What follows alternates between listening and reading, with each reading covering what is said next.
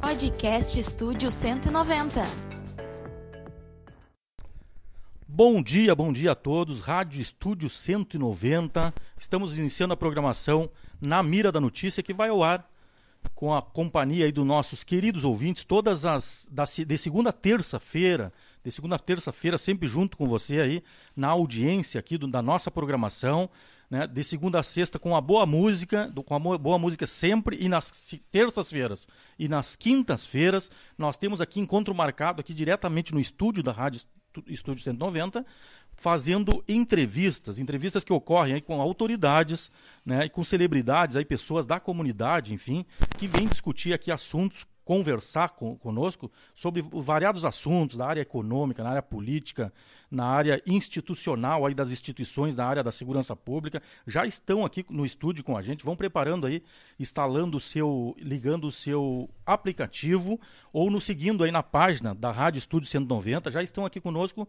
nos, nos brindando aí com a presença do dos dois convidados, o, os dois convidados, o, o diretor uh, administrativo da Brigada Militar, interino, coronel, uh, Tenente Coronel Márcio Azevedo, né, e, o, e o Coronel uh, Luiz de Leon, né, que é o, o, diretor lá, presidente da Cicred Mil, que é outra instituição, né, outra instituição que nós podemos dizer assim que é nossa, é da família brigadiana, assim como a nossa querida IBCM e outras e outras entes ligadas aí aos servidores da Brigada Militar, que nós uh, uh, trazemos sempre aqui para conversar diretamente aí com seus sócios, com aqueles que pretendem aí agregar, né, junto com a cooperativa, seja o estabelecimento que for. Né? Amanhã nós teremos, teremos continuidade aqui, né? Teremos continuidade aqui num assunto também muito importante, muito importante amanhã, né? Está ocorrendo aí nas redes sociais aí eh, vários comentários, várias, várias, vários debates aí nos grupos, na, no Facebook, enfim, com relação aí, com relação a essa expectativa, né? Essa expectativa aí, né? Que me parece ser, nos parece ser uma intenção do comando também, e das entidades de nível médio com relação à modernização da, da carreira dos servidores de nível médio. Então, amanhã nós, te, nós teremos uma entrevista, não vai ser igual a essa, em virtude de que a, a, será à distância, ou seja, eles estarão lá, o, o, José Clemente lá em Uruguaiana, José Clemente, presidente estadual da BANF, dos servidores de nível médio, e o Tchê Dutra lá de, de, de São Luís Gonzaga, que é o, um dos diretores, aí, o vice-presidente do, do movimento Agenda Brigada Unida, que é um, que é um movimento também importante, né, que pretende aí, pretende agregar o máximo aí para que para que tenhamos aí candidaturas a vereador, a prefeito no interior do estado. E a Rádio Estúdio 190 e o Jornal Correio Brigadano está dando total apoio no sentido de divulgar essas boas intenções aí, essas boas intenções aí dos nossos colegas aí da segurança pública, representantes de entidades, enfim.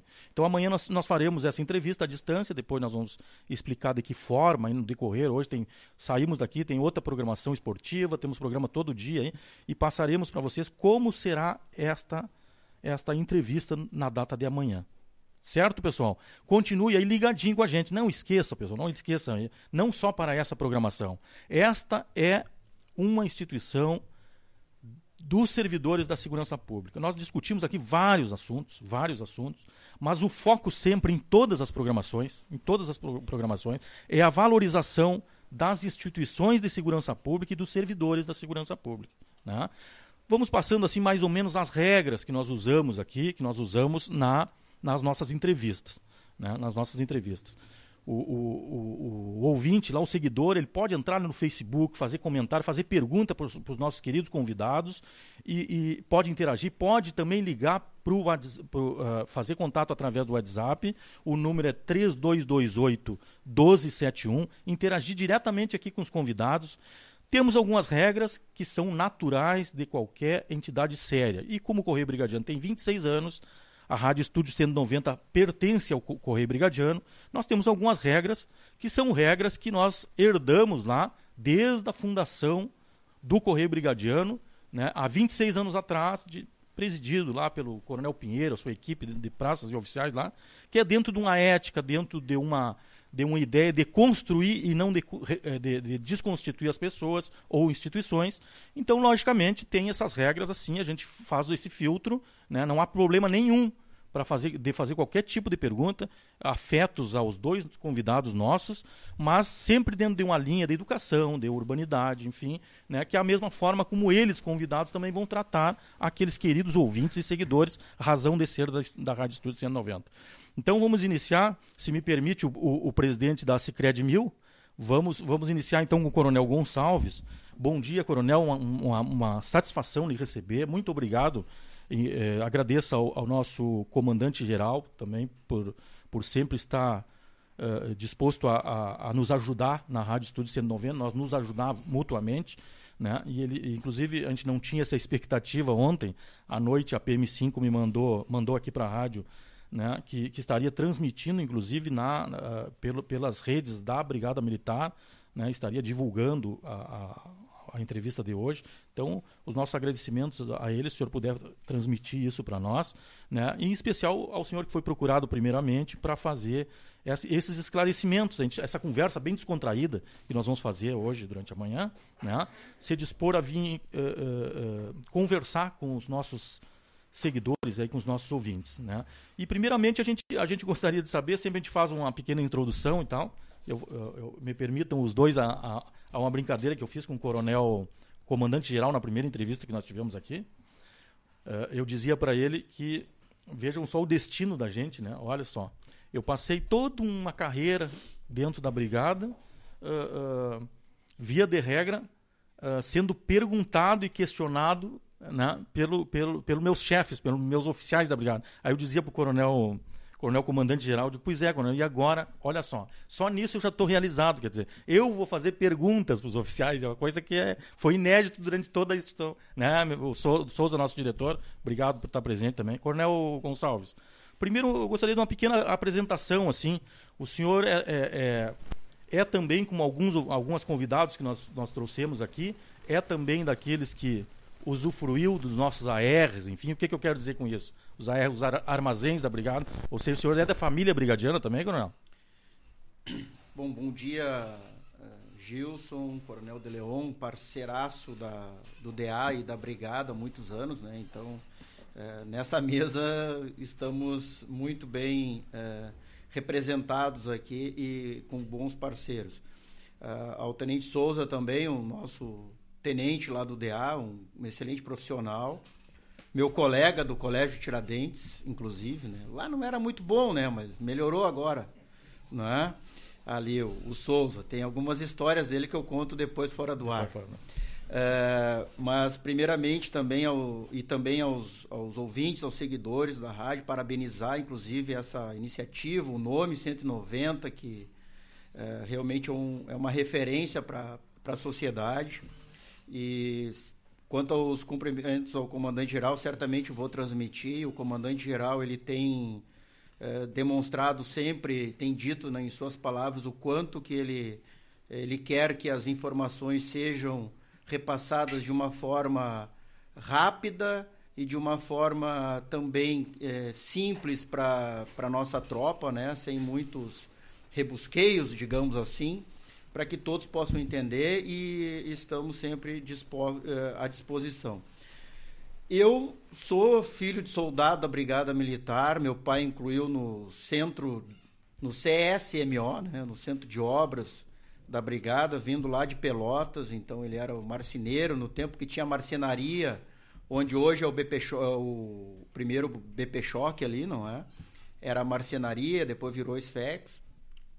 Ele se aposentou como subtenente também ali, então foi mestre de obras de vários quartéis, do ginásio da brigada, do ginásio da academia, enfim. Hoje está aposentado, né? Ele disse que se, aposentada, se aposentaria antes de eu me formar no CFO, que era para eu não não, com... não comandar ele, brincadeira. Então ele está lá em Pelotas, né, em isolamento por conta da pandemia. Ele e a minha mãe moram lá. Tem um irmão também, é, brigadiano, major da brigada, que hoje está lá no Ministério da Justiça, né? o major Charles Gonçalves. E eu usufrui muito dessas estruturas que a brigada teve, o, a subsistência. Eu morei sempre a minha vida ali atrás do regimento, na Arita Ragô, não é? É, então eu frequentei muito com o pai o, os quartéis. É, o pai comprava no, no AR ali da, da Aparício Borges, não é? Também fui cliente da confecção lá da, no CEINT, né? CSMINT lá, antiga DAO, então toda aquela loja lá, quando eu entrei no Colégio Tiradentes, os fardamentos eram confeccionados lá, né? Então eu tenho muito orgulho dessa dessa profissão quando eu entrei lá no CFO em 1990, né? Sou aspirante de 1993, inclusive um abraço para meus colegas da turma, não é? De, dos aspirantes 93. E essa é a minha origem lá. Eu me criei naquela zona militar ali, tinha as a parte dos sargentos, as casas dos sargentos, né, dos subtenentes sargentos, e a Tarragô era as residências dos cabos e soldados que iam até lá o morro, eu morei lá, lá em cima lá e depois mais aqui próximo ali. Então essa é a, é a nossa origem. Tá bem. Obrigado, Coronel. Uh, uh, Coronel De Leon, da mesma forma, um, o nosso agradecimento em direção da, em, nome da direção do jornal Correio Brigadiano, da Rádio Estúdio 190 um prazer conversar com o senhor né, e levar informações também importantes que são muitas, a maioria também recorrentes, né, da, nos meios aí hoje. Hoje a gente pode, inclusive, uh, ver qual é as demandas que estão mais presentes pelas redes sociais, pelo movimento, enfim, que a gente faz em grupos, enfim, né? Uh, uh, então, a, a, primeira pergunta que nós faríamos ao, ao coronel, querendo saber também do, do, início da Cicred, ou seja, uh, a Cicred, na verdade, que o senhor é presidente, é uma Cicred diferenciada das demais, enfim, todas são Cicred, enfim, sistema cooperativo, mas a Cicred Mil né, tem um diferencial e a gente gostaria assim de saber essa, essa iniciativa de, de criar a Cicred Mil, Mil dos militares, né? Ela foi uma, uma iniciativa, uma iniciativa foi a, a cooperativa, a direção da cooperativa a nível estadual que, que, que solicitou que a brigada ou brigadianos criasse uma cooperativa ou foi um, um, um grupo de amigos, enfim, de, de parceiros que, que é, é, conseguiram verificar essa demanda, assim, essa, essa belíssima ideia, né, de criar um banco quase que dos policiais militares e bombeiros militares. Sim, sim. Em primeiro lugar, bom dia a todos também, e em especial ao Gilson parabenizar pela Correio Brigadiano por essa iniciativa já nesse ritmo, né, que a, que a Rádio Estúdio 190 está começando. Eu levei um susto aqui no começo, né, quando o Gonçalves disse que o pai dele veio de Pelotas e era do CSMO. A minha família veio de Pelotas, meu pai foi cabo artífice no CSMO faleceu bem antes, acho que bem mais antigo que o teu. E, mas assim, quando ele disse, pô, meu pai veio de Pelotas, entrou pro CSMO, eu digo, será? Opa, não, mas tranquilamente foram, acho que foram épocas um pouco diferentes. Meu pai Sim. também trabalhou a carreira inteira dele dentro do Centro de Obras da Brigada. Podem ter sido colegas, essa, né? A gente tem essa história, o pessoal pensa, pô, o camarada tá lá, coronel, tenente coronel da Brigada. Eu preenchia aquelas listas do, do, do Brigadão, quando vinha junto com o caminhão, eles entregavam o rancho e já te deixavam uma lista para fazer para o próximo, próximo mês, né? Então aquilo ali foi a infância nossa, né? Eu, como eu era em casa o que mais me lidava com os estudos e tal, já era missão minha aquilo ali. Até hoje eu sei o RE do meu pai, que era 8474.3, por preencher aquela requisição dos alimentos ali do, do, do, Brigadão, que muito nos socorreu na época, né? Então é bom a gente relembrar essa, essa história. Mas assim, entrando então no nosso, nosso tema aqui, nosso assunto, a, a Cicred, o Cicred é um sistema cooperativo que foi criada há mais de 100 anos na cidade de Nova Petrópolis, né? na, na, na época um padre, Teodoro Amistac, criou uma cooperativa para os agricultores, para que juntos eles pudessem comprar uns implementos mais caros e financiar o crédito rural. Né? Ao longo desse tempo todo, o Sicredi foi crescendo num sistema de, de livre adesão. As cooperativas mais antigas, né, que hoje tem mais de 100 mil associados, são uma, realmente uma potência. Uh, essas cooperativas elas, elas têm uma, uma, uma responsa responsabilidade territorial, como na Brigada. Então, cada cidade tem a sua responsabilidade, cada cooperativa tem lá 10, 12, 15 municípios que são da sua região de atuação. E o Sicredi, à medida que os gaúchos foram crescendo né, para Santa Catarina, Paraná, Mato Grosso do Sul, Tocantins, o, o Sicredi foi junto com as cooperativas agropecuárias. Isso deu um, uma impulsão muito forte. Uh, nós tivemos durante muito tempo em 12 estados uma presença muito grande, igual ao que é aqui no estado do Rio Grande do Sul. Éramos divididos em quatro centrais e três anos atrás nós uh, focamos num desenvolvimento, o Cicred como um todo, né? focou no desenvolvimento para as regiões norte e nordeste, então foi criada a quinta central e algumas cooperativas daqueles estados, né, daquelas regiões norte e nordeste, migraram para o sistema do Cicred, algumas da, cooperativas de médicos, de, como a Unicred e tal, né? Uh, e outros municípios, os, as cooperativas daqui, que já estavam com as suas regiões um pouco uh, saturadas, acabaram, uh, foram convidadas para explorar aquela região. Então, nós temos hoje cooperativa aqui da região central de Santa Maria, por exemplo, explorando uma parte de Minas Gerais, a nossa central aqui do Rio Grande do Sul e Santa Catarina, que são 42 cooperativas, elas migraram, lhes foi oferecido o espaço em Minas Gerais e Espírito Santo para administrar. Então, hoje nós temos fortemente essas cooperativas investindo naqueles dois estados e a nossa central passou a se chamar Central Sul-Sudeste. E depois temos outras quatro centrais que pegam do Paraná para cima.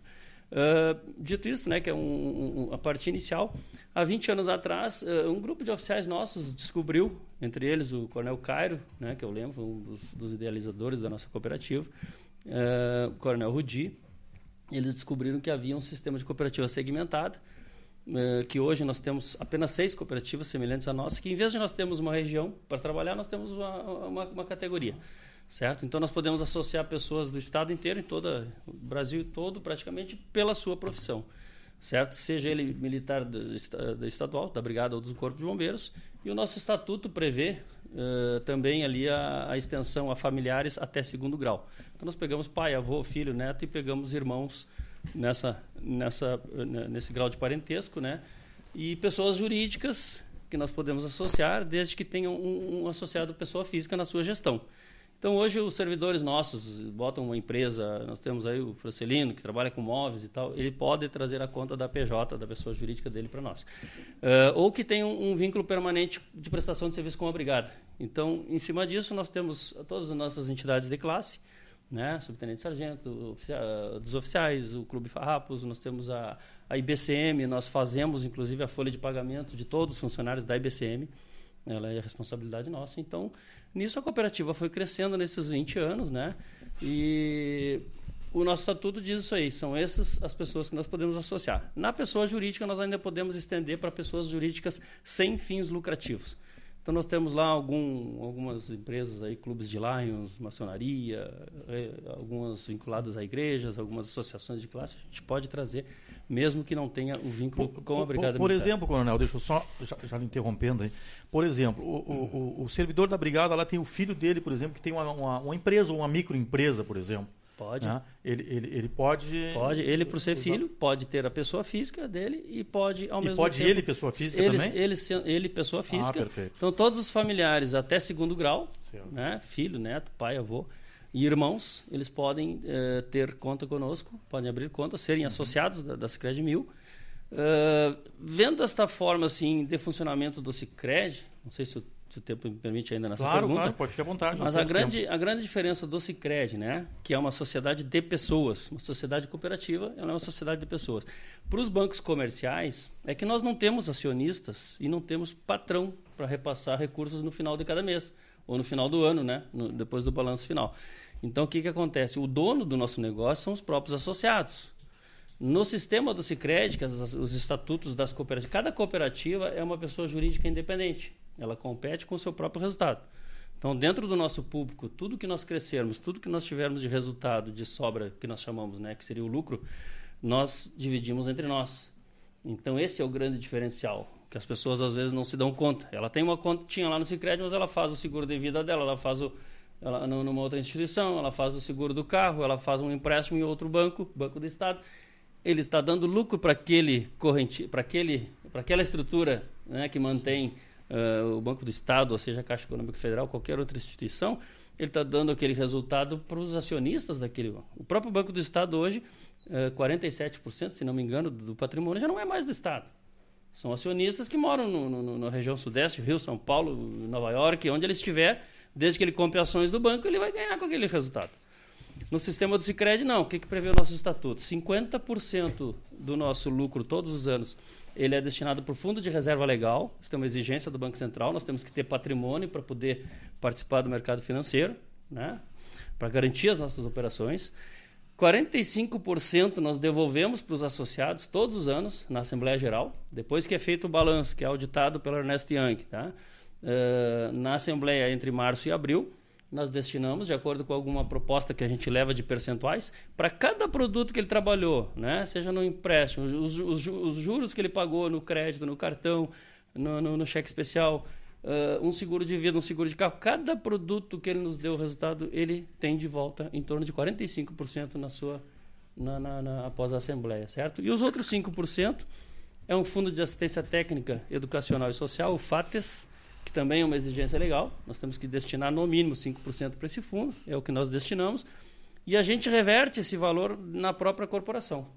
Certo? Então, seja criando uma, uma sala de instrução, né? Está aqui o próprio Coronel Gonçalves, agora no início do ano, se não me engano, a gente, Final do ano. A gente conseguiu alcançar mais de 7 mil reais lá para terminar, concluir aquela obra da, da, da, da, da entrada do, do departamento administrativo ali. Uh, nós apoiamos alguns outros concursos de fotografia da PM5 há dois, três anos atrás.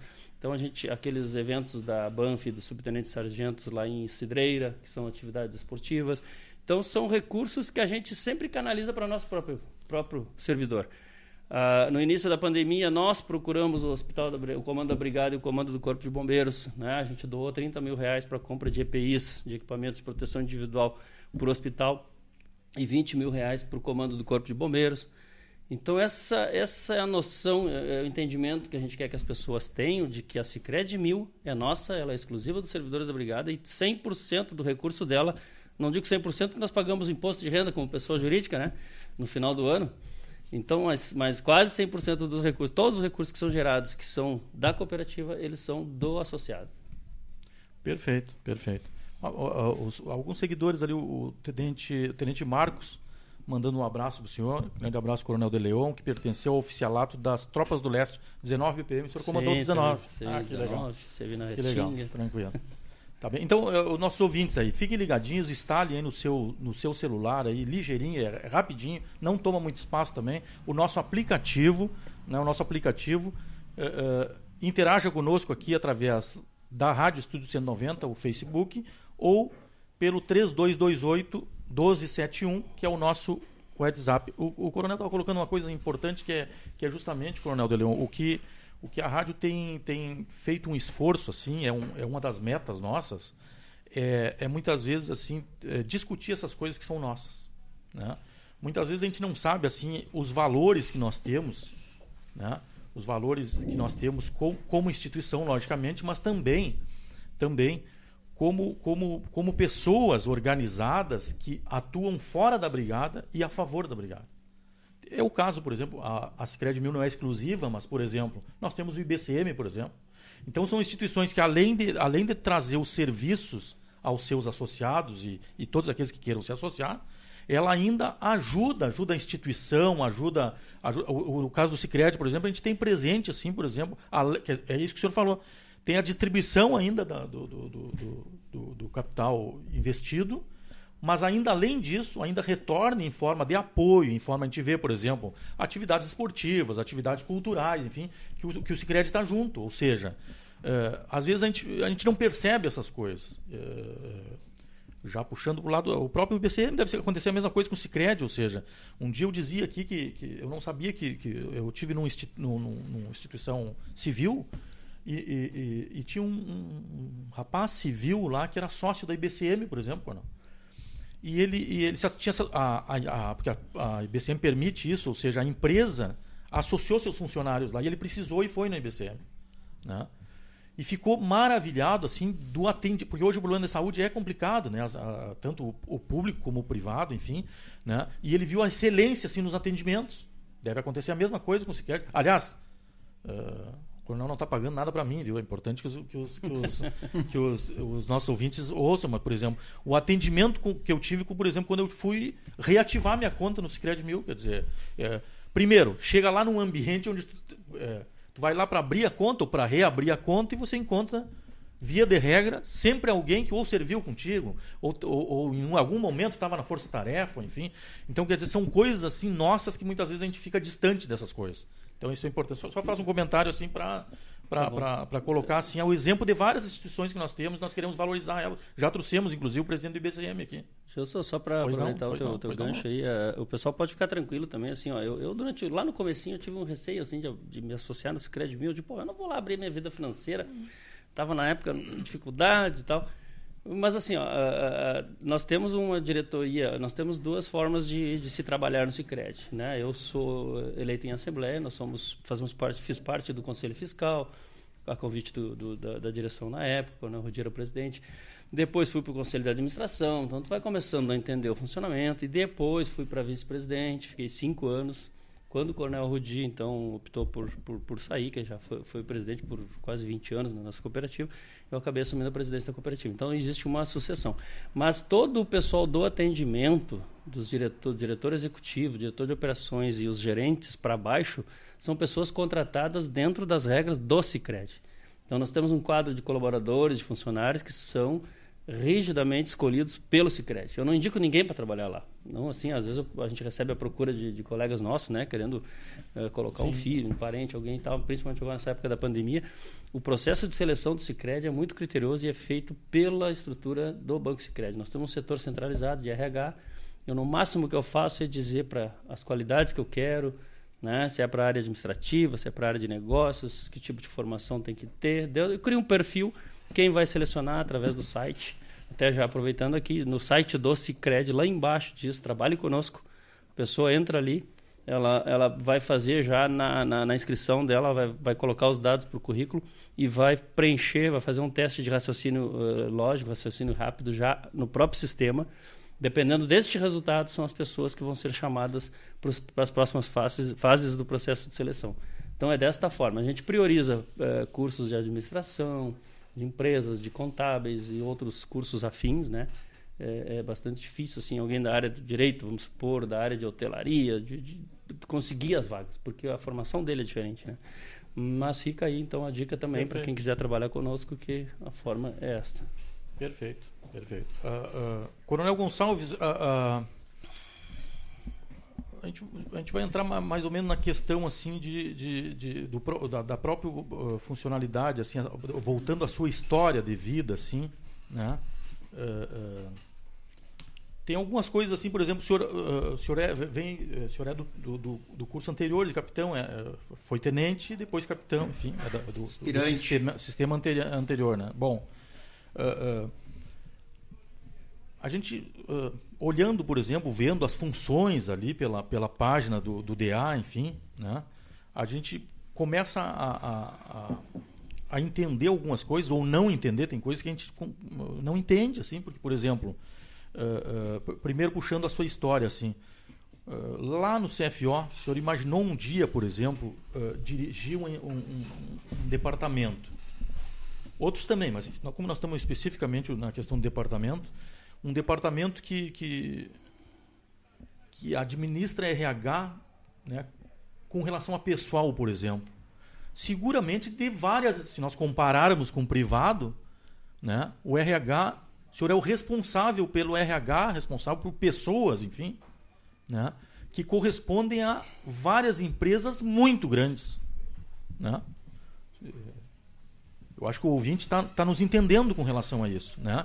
Quer dizer, é, é questão ali, por exemplo, alguns exemplos, folha de pagamento, acidentes de serviços, benefícios, eh, enfim.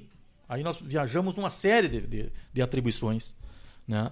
E o senhor lá como, como diretor, daqui a pouco lá, se tivesse lhe dito lá, quando o senhor começou o, F, o CFO, que o senhor daqui a pouco teria uma missão como essa, talvez de repente o senhor nem entrasse lá. Porque imagina, eh, eu no, eu no seu lugar, por exemplo. Né? Porque, por, para aí, são... A gente fica imaginando assim essas coisas, por exemplo, é, é, é, é toda uma estrutura em cima disso. Logicamente, o senhor tem seus servidores, tem seus oficiais também, os seus os servidores de nível médio, seus oficiais. Isso, logicamente, a gente para fazer um bom trabalho em tudo que é a área a gente precisa de pessoas competentes, enfim, que nos ajudem. Ninguém faz nada sozinho, mas logicamente que tem a sua grande responsabilidade, né? Responsabilidade legal, enfim, né? O, o, o senhor imaginava um dia administrar esse, esse tipo de estrutura, assim? Logicamente que o oficial tem que estar preparado para isso, porque é, é para operacional e para administrativo, né? Mas enfim. Claro. A estrutura é, é grande, eu, eu, pergunto, é isso que eu estou pensando é, mesmo? Não, ela é enorme e diferencia muito do privado, inclusive em vários aspectos, não é? é primeiro, claro que é, quando nós incluímos na brigada, nós sempre almejamos chegar no último posto, o coronel. E sabemos que nesse último posto vai ser o diretor ou vai ser comandante regional, né? nessas questões assim, e nos cargos específicos que são poucos, inclusive. Uh, mas a nossa formação ela é voltada exclusivamente operacional. Nós temos algumas matérias administrativas, tem, mas depois que nos formamos é, é tropa, é rua, é aspirante. Então eu fui aspirante no quarto regimento, não é? E, e o quarto regimento me deu uma durante dois anos e meio ali umas me deu oportunidades muito muito grandes assim que eu fui do esquadrão lá na época que era responsável por toda a guarda externa do presídio central do Madre Pelletier do da, da FEBEM no caso que hoje é a, é a fase não é então e mais também ali a parte. Esteve, o senhor esteve no interior também ou não? Eu tive é. também no interior. Então, nessa época do regimento, quando teve aquele grande motim lá do, do Melara, lá em 94, não é? E, então nós ficamos, tivemos lá dentro, então toda aquela história lá, quando eu li o um livro lá, uh, eu me, me, me vi dentro, presenciei todas aquelas situações que nós tivemos. E claro que nós pensávamos que seríamos muito mais operacionais, que a carreira nos daria isso. Mas ao longo do, da carreira, lá no regimento eu já fui tesoureiro, já, já, eu já cobri as férias do, do então Tenente Boquerques na tesouraria, então eu já comecei ali a ficar familiarizado na questão de finanças, não é? Depois fui para o interior do estado, uh, para Pelotas, uh, justamente por conta de família, casei, filhos e, e tudo mais, fui morar em Pelotas onde foi destacado, né? comandei o pelotão de Canguçu. E depois de um tempo, lá eu acabei sendo o adjunto na, na quarta sessão, lá com o então Major Rosado. E ali eu já comecei a, a lidar mais com essa parte de gestão, de mais voltada na parte de logística e finanças, não é? Depois fui para Dom Pedrito, comandei o esquadrão de Dom Pedrito, na época em que todas as frações elas eram independentes, tinham a sua autonomia administrativa, elas eram não tinham um batalhão né, nesses pelotões e GPMs, era uma companhia. Não é? Então lá eu tive também uma. E depois eu vim para o departamento de ensino. E ali eu fui também para a área orçamentária, não é? Então nós tínhamos uma grande equipe lá com Hoje o Coronel Stumpf, que é o comandante do CPC, era o, o meu colega ali na, na, área de logística e orçamento. E recebi um convite depois para ir para o Estado Maior da Brigada na PM4 para trabalhar com projetos. Porque lá na academia nós fizemos uns projetos de eh, revitalização do ginásio, revitalização do, do auditório lá, com captação de recursos junto a, ao governo federal e tivemos êxito.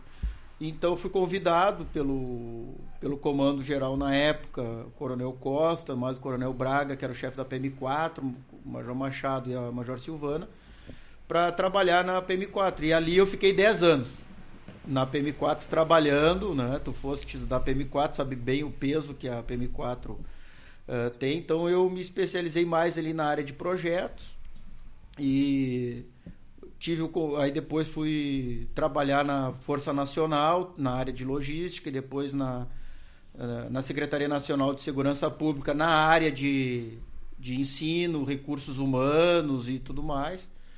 Uh, depois, quando eu volto, não é, e, e tive outras funções ali, é, eu, vou, eu vim trabalhar no departamento administrativo. Eu sempre imaginei que depois do, do tempo que eu estive, estive na PM4 nesses 10 anos, Uh, o mais natural seria eu ir para o departamento de logística, não é? Como, como coronel, se fosse. Mas vindo para o departamento administrativo e sendo chefe da divisão de, de finanças, uh, dois anos que eu fui chefe da divisão de finanças, uh, eu fiz um, nós fizemos uma parceria muito grande, porque veio eu e o tenente-coronel Emílio, que está na secretaria hoje, que é o subdiretor de, do DA da, da SSP. Ele era o subdiretor, chefe da DP, então ali nós começamos uma interação muito grande. E, e, nós começamos a fazer um trabalho, então comecei a conhecer realmente a parte de recursos humanos de uma forma mais, mais profunda. E como eu gosto dessa área de gestão e, e os recursos humanos ele exige muito na questão de gestão, uh, eu acabei vendo a outra, outra oportunidade, uma outra possibilidade de também da, de estar no, no departamento administrativo, chefiando o departamento. Né? Recebi o convite do comandante-geral, o qual agradeço imensamente essa oportunidade de, de ser uh, diretor do, do DA, porque uh, assim ó, é, uma, é uma área onde nos gratifica muito. A área de finanças nos gratifica também de logística, porque nós damos o suporte para o operacional.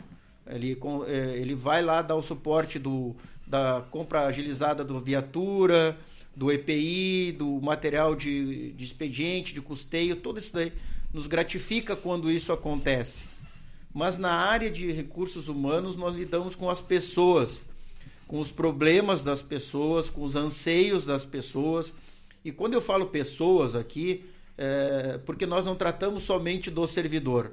Nós recebemos familiares di diariamente e, e aí que eu uh, comecei a minha fala falando que é uma grande diferença da área empresarial, privada, como tu, tu citou, porque lá no privado o RH ele contrata e ele demite, não é? Depois, e se o, o, o funcionário ele vem a se aposentar lá, ou ele passa daqueles 15 dias de afastamento, isso passa para o governo federal, toda a Exato. questão com o INSS. Nós não. Nós, depois que o servidor ele se retira da brigada militar, inclusive quando ele pede demissão. Então, se ele pediu o PDV lá, se ele pediu a sua exoneração uh, a pedido, não é? Lá, licença não remunerada, uh, nós lidaremos com ele até os seus dependentes deixarem de, de ter a necessidade. Então nós recebemos ali familiares pedindo certidões do pai que faleceu lá em 1960, 1950, porque ele precisa disso lá para um, um emprego ou até mesmo para uma questão de funcional lá do, do trabalho dele, enfim. Então essa lida diária ali, ela é muito grande. E isso nos gratifica quando nós conseguimos atender uh, as pessoas uh, na sua essência realmente do seu pedido e é muito gratificante mesmo. E o departamento tem se, se mostrado muito acolhedor com relação a, a, essa questão aí. Então é, é isso hoje me dá uma gratificação enorme ali. E eu digo assim, bah, cheguei num, numa realização profissional muito grande. É, eu, eu, eu, vou continuar ainda eh, um pouquinho mais, Coronel. Eh, eh, essa, essa, os, os, os, nossos ouvintes, os nossos seguidores, observem o seguinte: eu, inclusive, vou, vou, não, não vou colocar os demais meus pares como exemplo nesse processo.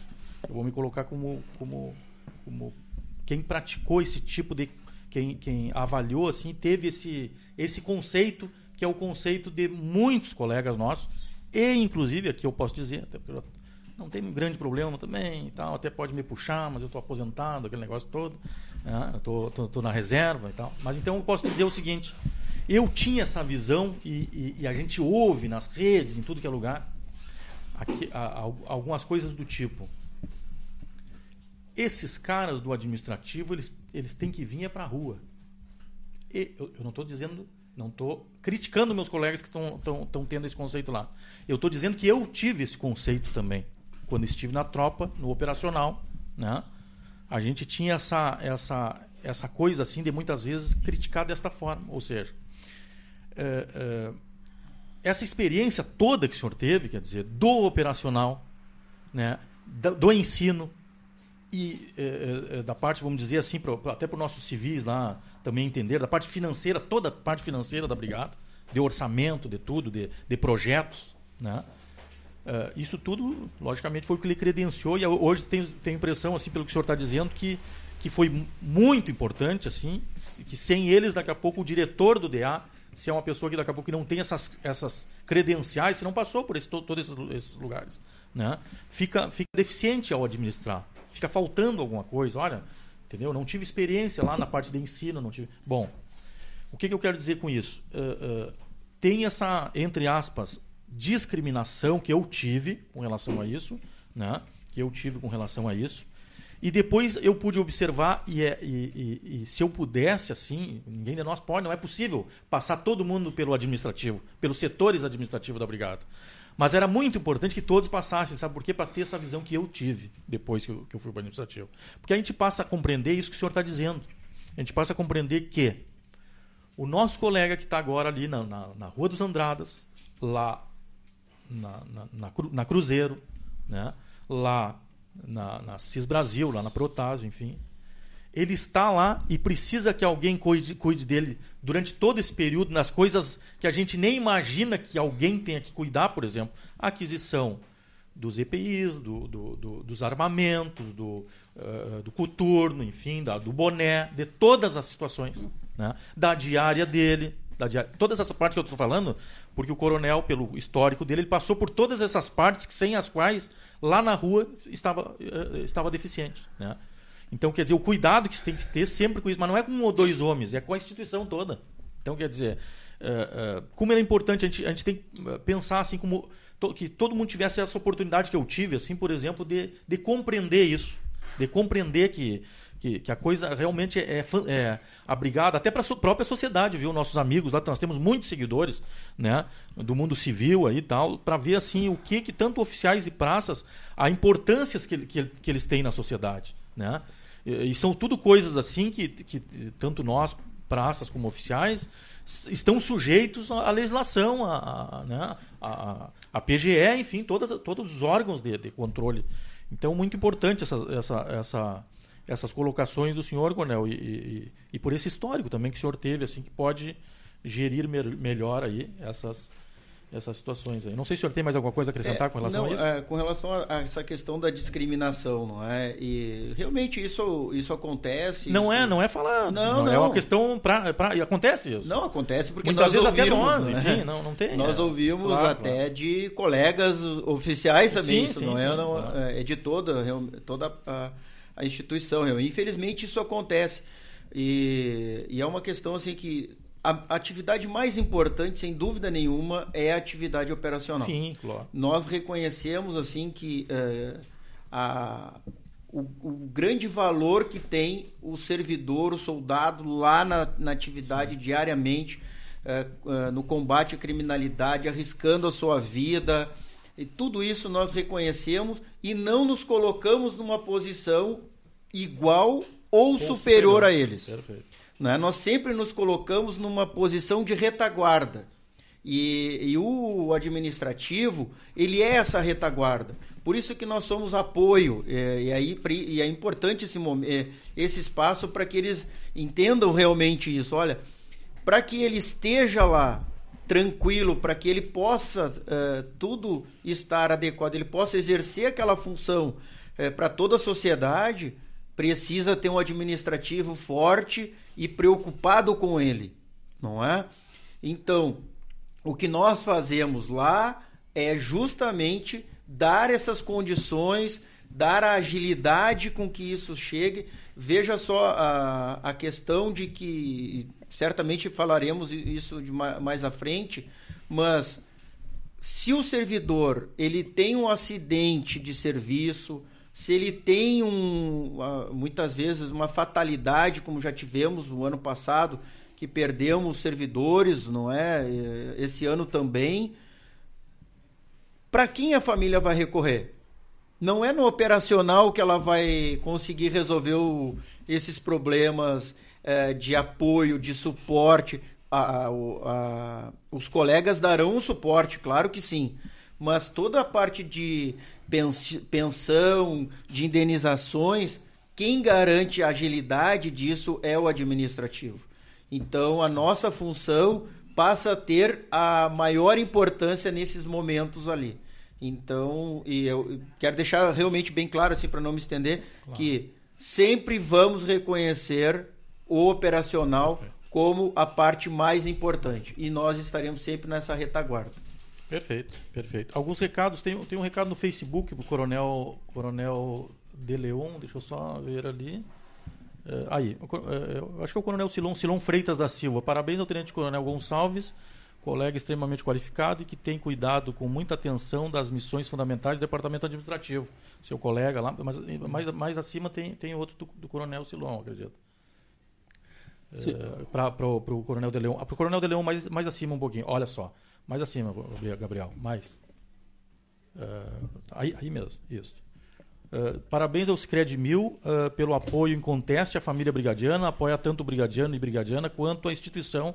Parabéns também à iniciativa do Correio Brigadiano uh, com a Rádio Estúdio 190, né, a Rádio Web. Tá. Vamos agora na, no WhatsApp, eu tenho, tenho mensagens ali chegando, tem mensagens ali chegando, tem uma mensagem do Tenente Aguirre ali, onde é que ele está? Uh, Bom, vamos em frente, vamos lendo, vamos lendo na sequência aí.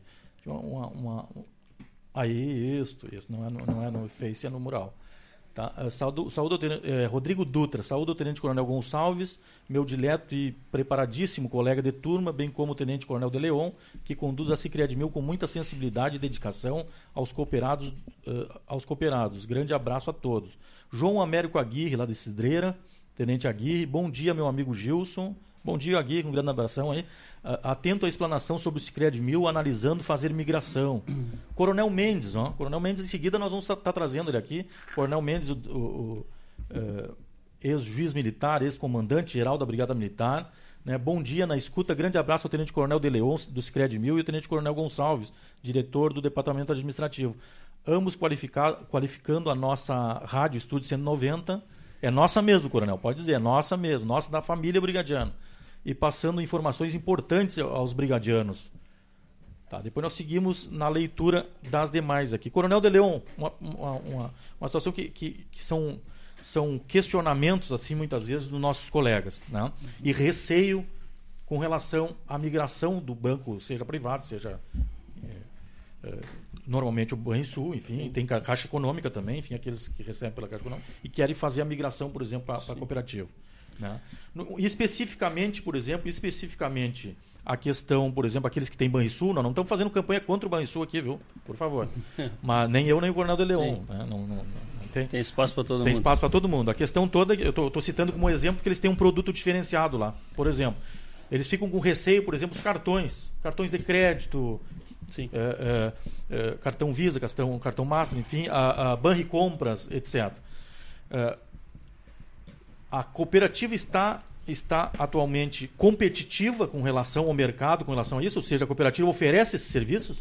Sim, sim. Eu, bom, tranquilo aqui, eu, eu sou suspeito para falar, mas assim, ó, nossos associados não, mas, é, são... Às vezes o pessoal não sabe. Não, claro, nossos, eu, eu tenho muita, eu tenho muito assunto ainda na pauta aqui, que é claro. o que interessa realmente na questão individual. Nós falamos no começo, assim, do coletivo, né, da importância de ser uma entidade da brigada, mas eu acho que na, tem a maior, maior parte dos momentos a pessoa quer saber do seu bolso. Fique à vontade. E eu próprio eu sou eu, presidente você. da cooperativa.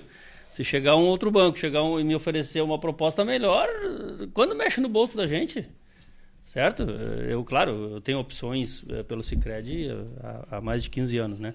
Mas assim, ó, hoje o sistema Cicred como um todo, o Cicred, para começar, é a maior empresa gaúcha hoje. A Gerdau acho que já efetivou a transferência dela para São Paulo. A Gerdau era a primeira empresa, o Cicred, em termos de patrimônio, era a segunda empresa do Rio Grande do Sul. O pessoal não tem noção do tamanho do Cicred. Nós estamos hoje presentes em 22 estados e mais o Distrito Federal. Então, diferente do, do próprio Banco do Estado, quando tu sai Santa, do Rio Grande do Sul para Santa Catarina, tu só acha alguma coisa nas capitais. O Cicred tem hoje, na maior parte desses estados, uma estrutura praticamente igual à nossa. Eu não digo lá para o Norte e Nordeste, que a coisa começou há três anos atrás, mas nesses 12 estados anteriores, Uh, o estado é o, o Sicredi é muito forte e tem uma estrutura igual ou maior que a nossa aqui no estado do Rio Grande do Sul. Uh, com relação a como o nosso, o nosso público todo é de servidores militares do estado, nós temos a obrigação moral, de, de, moral e legal de fazer com que tudo aquilo que ele tem né, no, no, no Banco do Estado nós, a gente consiga oferecer. Então, uh, nós, nós estamos há um tempo trabalhando a questão da portabilidade da folha porque a gente sabe que, que a pessoa vai trabalhar mais naquele banco onde ela recebe o seu salário. Isso tem uma série de questões. É o próprio depósito à vista, o dinheiro que fica lá parado enquanto ele não usa, é, é um seguro. Então, ele vai trabalhar outros produtos ao natural. O Cicred hoje tem uma estrutura que, em condições de atender perfeitamente, uh, se investe muito, o maior custo nosso hoje é, com, é na área de TI, certo? Hoje nós estamos trabalhando, agora a questão de, de, um mês e pouco, estamos começando. Ontem ficou pronto um vídeo que nós mandamos fazer, inclusive foi a jornalista da, da Azof que, nos, que a gente contratou para fazer isso aí nos, nos horários que, de, de folga dela. A gente sempre prioriza também as pessoas que são nossas, né? Nesse tipo de trabalho. Uh, nós temos hoje condições. A, a, a, a Cris lá da Zof, ela, ela, montou para nós, com parceria de, de, de, de, companheiros dela e um, de, de companheiros de trabalho dela, um, um, vídeo onde nós colocamos a facilidade da assinatura eletrônica. Hoje o associado nosso não precisa ir na agência. É um prazer para nós quando ele vai lá tomar um cafezinho, nos visitar, né, conversar sobre outros produtos, mas é um, ele pode fazer tudo hoje sem ir na agência. Ele vai na agência ou num caixa do Sicredi só para fazer depósito e para saque certo? Nós enviamos um contrato hoje, de, de seja de consignado, seja para débito em conta, seja uma renovação de seguro, seja um pedido, alteração de cartão de crédito, uh, pelo sistema eletrônico, de assinatura eletrônica, onde ele recebe no e-mail, no celular dele, ele vai assinar com o dedo no celular ou com o mouse no computador dele ali, nos envia de volta. Na mesma hora o contrato está liberado. Uh, dias atrás, agora, uma associada nossa ali do QCG, ela estava lá em Viamão resolvendo os problemas particulares no, no, no dia de folga dela. Nós assinamos o contrato, ela assinou no celular, lá e de tarde o dinheiro estava na conta dela. Então eu pergunto para quem está nos ouvindo assim: quem é que lembra a última vez que precisou ir no banco para sacar dinheiro? Certo? O nosso cartão de crédito, é, ele é um cartão múltiplo, tu usa tanto para débito como para crédito. Tu chega em qualquer mercadinho na esquina, certo? O, o comerciante vai te perguntar, né? Na beira da praia, os com máquina de cartão. É para débito ou para crédito? Se for para débito, vai sacar da tua conta. Se for para crédito, vai vir na tua fatura no final do mês, ou na data que tu estipulou lá, dia 5, dia, dia 8, tem três ou quatro datas uh, de fatura para escolher. Às vezes eu fazia uh, palestra nos quartéis, nos cursos, e o pessoal perguntava, mas e o Banri Compras? Gente, o Banri Compras foi um sucesso de, de, de, de cartão uh, quando foi lançado. Tá? Hoje, com, com a facilidade do cartão de crédito, a gente questiona muito, porque se eu fizer uma compra no dia 25, que eu não tenho mais dinheiro na conta, ela vai bater na minha conta no dia 25 do mês que vem. Eu sou, recebo salário uma vez por mês. O dia 25 do mês que vem eu também não vou ter dinheiro. E aí acontece um fator que as pessoas às vezes não se dão conta. Existem, eh, os bancos hoje ganham muito em cima de tarifas que nós procuramos assim, a gente, nós não temos por que judiar do nosso associado, tá? Uh, cobrando tarifa de manutenção de conta. Tarifa 10, 15 reais numa TED. Uma TED custa 5,36 para o Banco Central. Então, nós, quando, quando ele ultrapassa o limite que ele tem direito ali de graça, ele, ele vai pagar 5,36. Eu não ganho em cima de um serviço que nós não trabalhamos para isso. Enquanto que os bancos cobram 10, 15, 20 reais uma TED. Então são tarifas, se vocês se derem conta, assim, quando a inflação era alta. Quer dizer, que... o valor pago acima de 5 reais e pouco é não limpo. é do Banco Central. Não, é lucro, lucro limpo do banco. Aí pega, um, pega, um, um pega uma, um, um cadastro de sei lá quantos ah, mil. Imagina, imagina Poxa, que dá isso de receita. Olhem só, pessoal.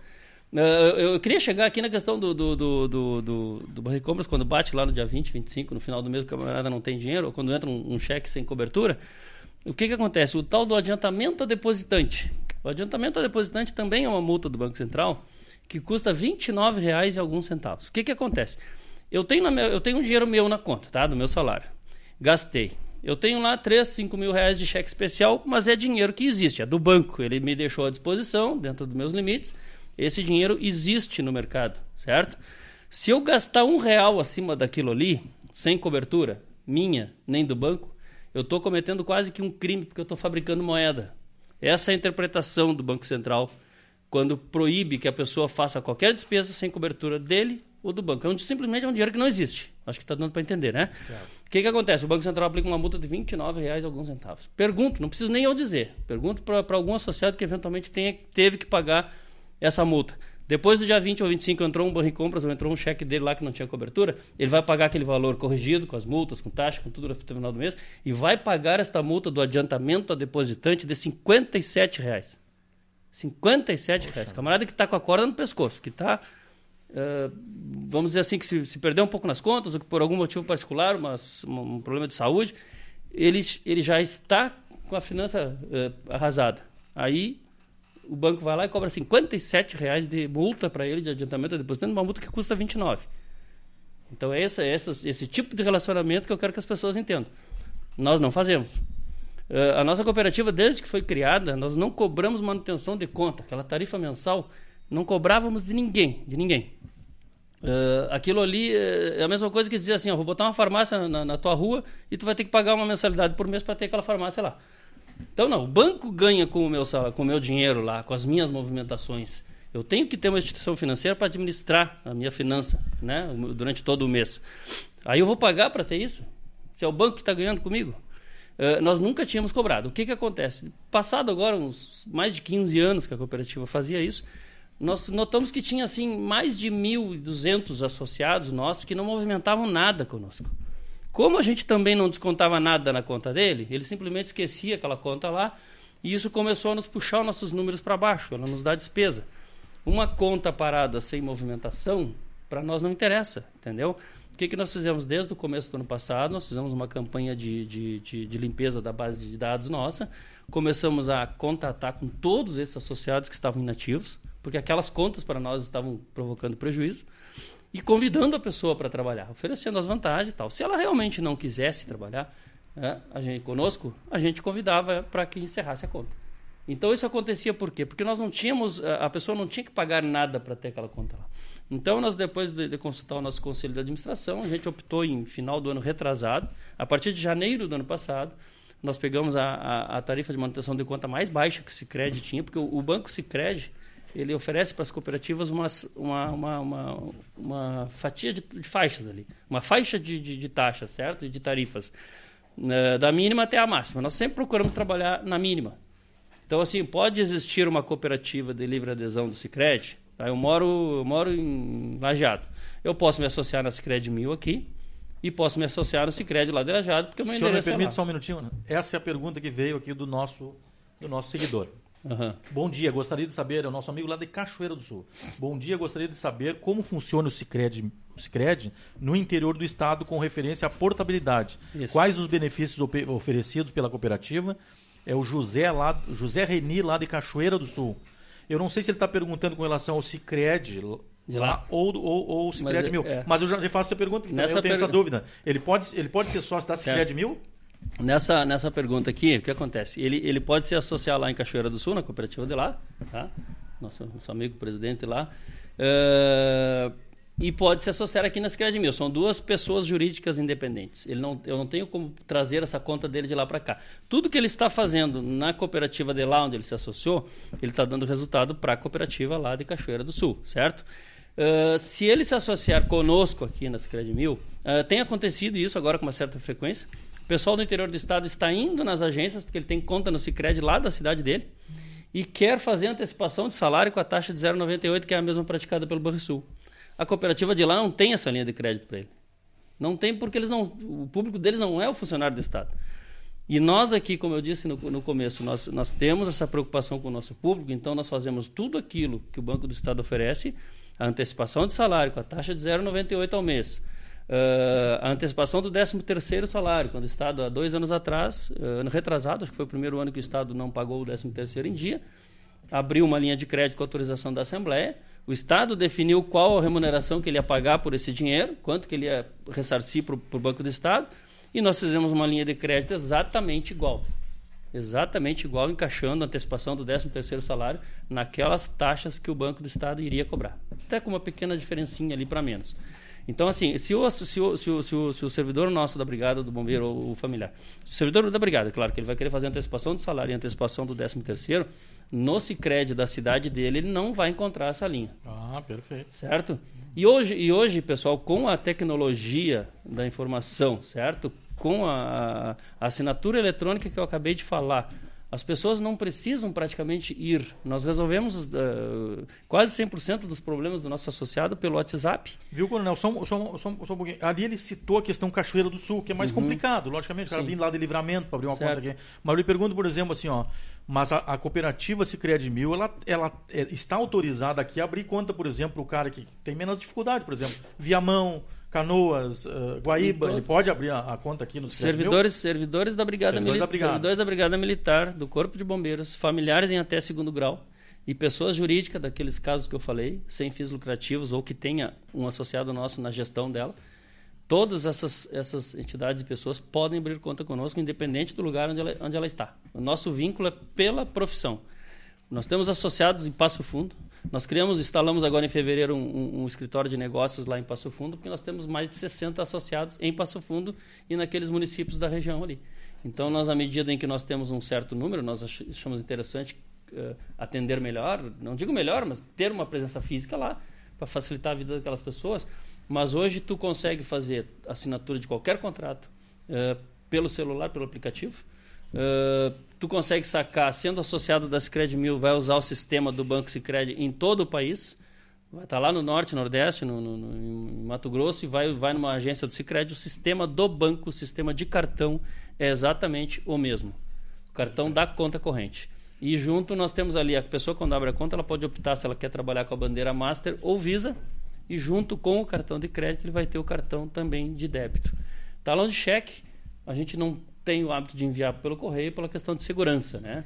Uh, talvez fosse. Então, o que, que nós fazemos? Nós mandamos pelo malote do Cicred para a agência lá da cidade dele. Ele só tem que se organizar para pedir ali uma semana antes e tal. Uh, cheque quase que não se usa mais, né? Mas eventualmente, quando ele precisar, vai mandar para lá. A renovação do, do, do antecipação de salário, nós não criamos ali no nosso, no nosso aplicativo, no, no celular, porque o Cicred, somos só nós que temos esse problema. Então, o que, que nós fazemos? O nosso associado assina esse contrato de antecipação de salário uma vez por ano. Nós criamos um, uma linha de rotativo pelo valor do limite que ele tem para receber, certo? Financiamos até 100% do, do valor que ele tem do, do, do saldo líquido ali do contra-cheque para receber. A gente assina apenas uma vez por ano aquele contrato.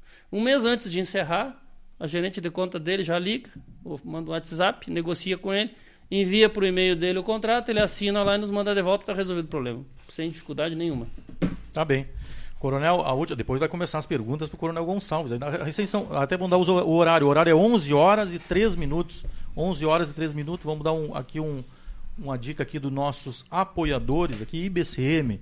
Associe-se ao IBCM, o plano de saúde com o melhor custo-benefício para o servidor público e familiares. O IBCM agora conta com plano ambulatorial e odontológico.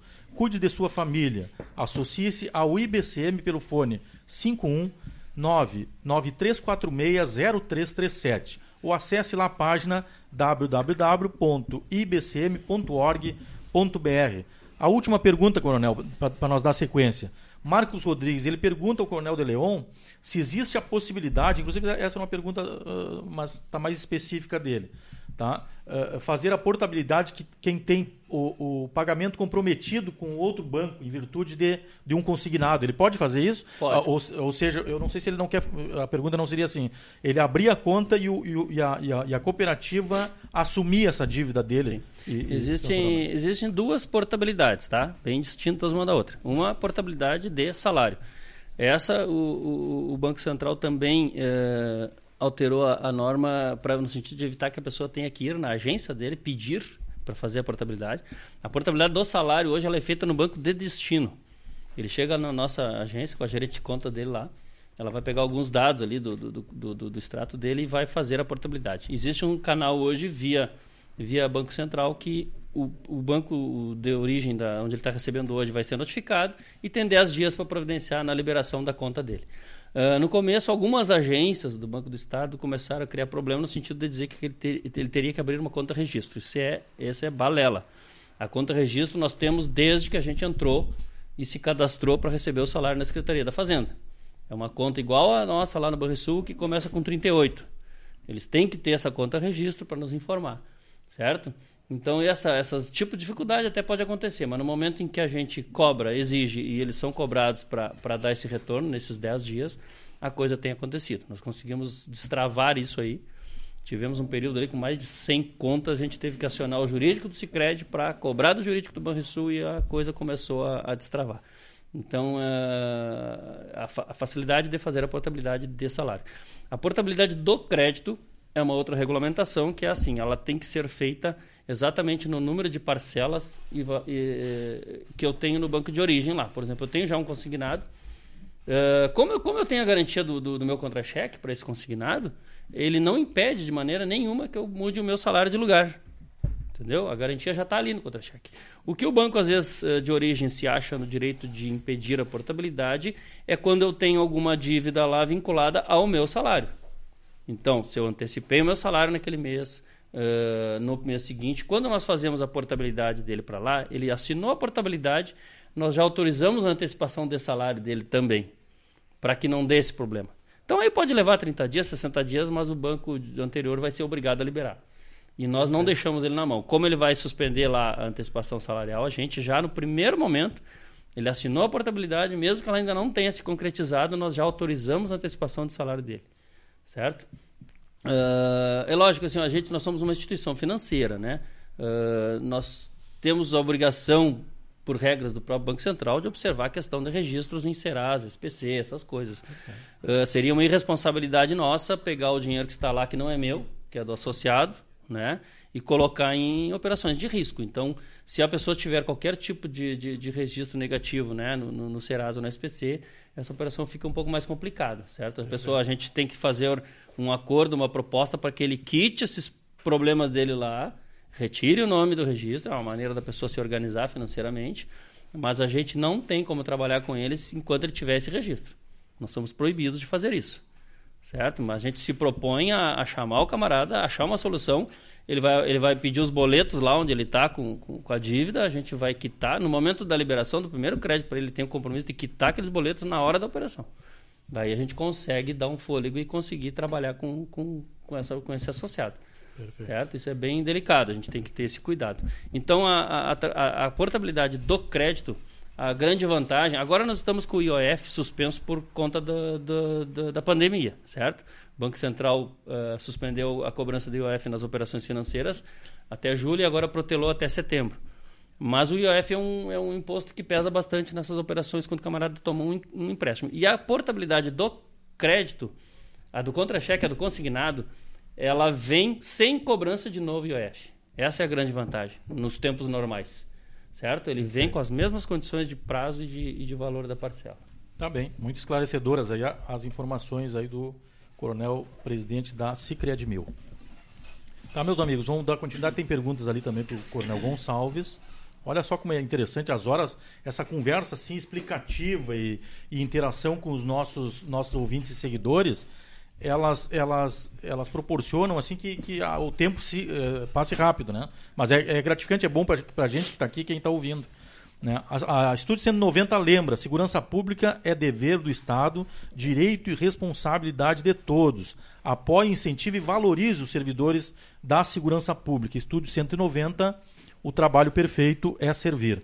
Coronel Gonçalves. Uh, assim como, como, assim como com relação à, à, cooperativa, existem assim várias, várias dúvidas assim no, no seio da tropa, enfim, na, nas redes sociais. E uma delas é, é, é, o coronel De Leon dizia quando, quando toca no bolso do brigadiano é complicado, a gente sabe disso. Todo mundo meio, meio, meio com problema aí, salário em atraso, enfim, né?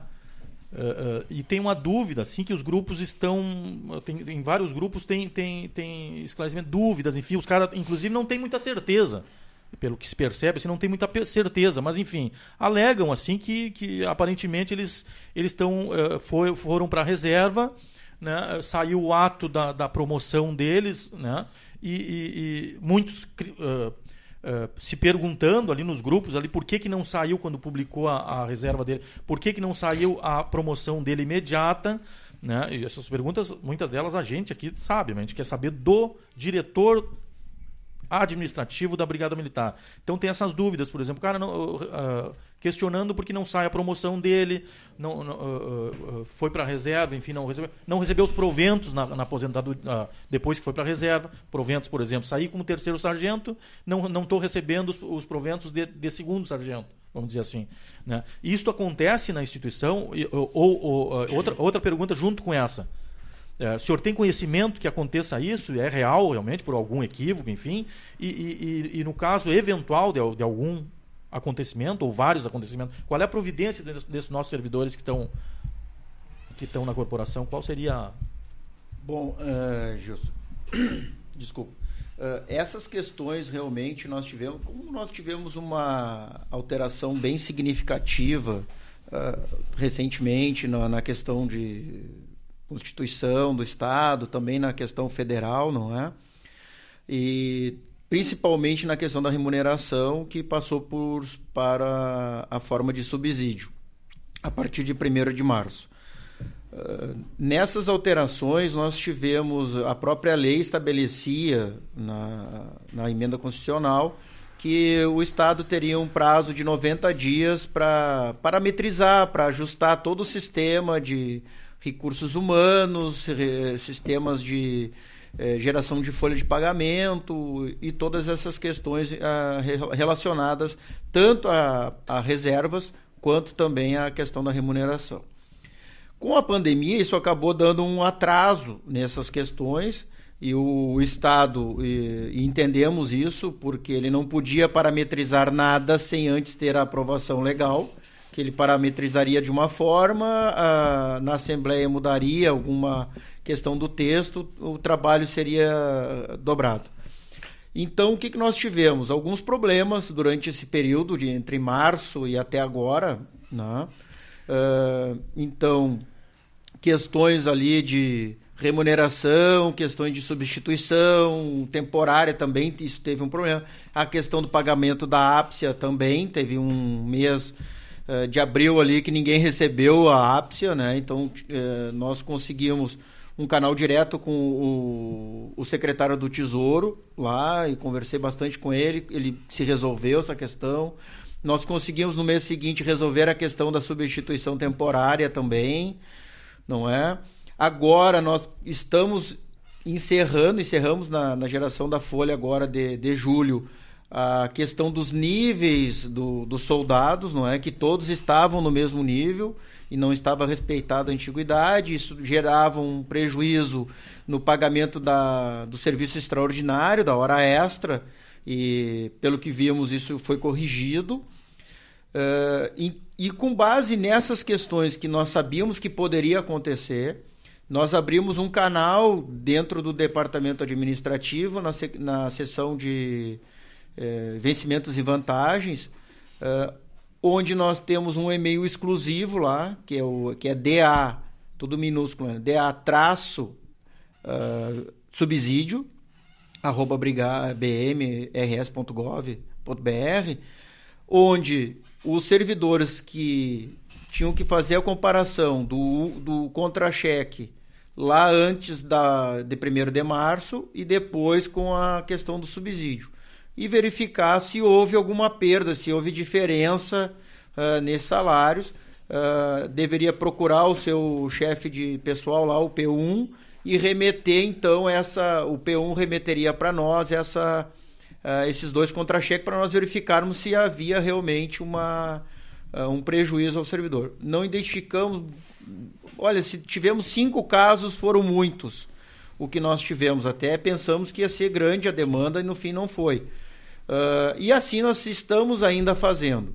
A questão da reserva remunerada, e depois eu entro na questão lá da, de, da questão de proventos, uh, quando teve essa mudança e do subsídio e que uh, aqueles que ganhavam acima do, do subsídio receberiam uma parcela de irredutibilidade, uh, no, nós verificamos que quem fosse para a reserva remunerada antes da lei, ou tivesse protocolado antes de 1 de março, que é a vigência da lei, poderia haver um prejuízo no cálculo dessas vantagens, ou seja, a incidência de triênios e adicionais por tempo de serviço deveria ser a contar da, com base na lei anterior, ou seja, do, do vencimento básico, a incidência do risco de vida e tudo mais.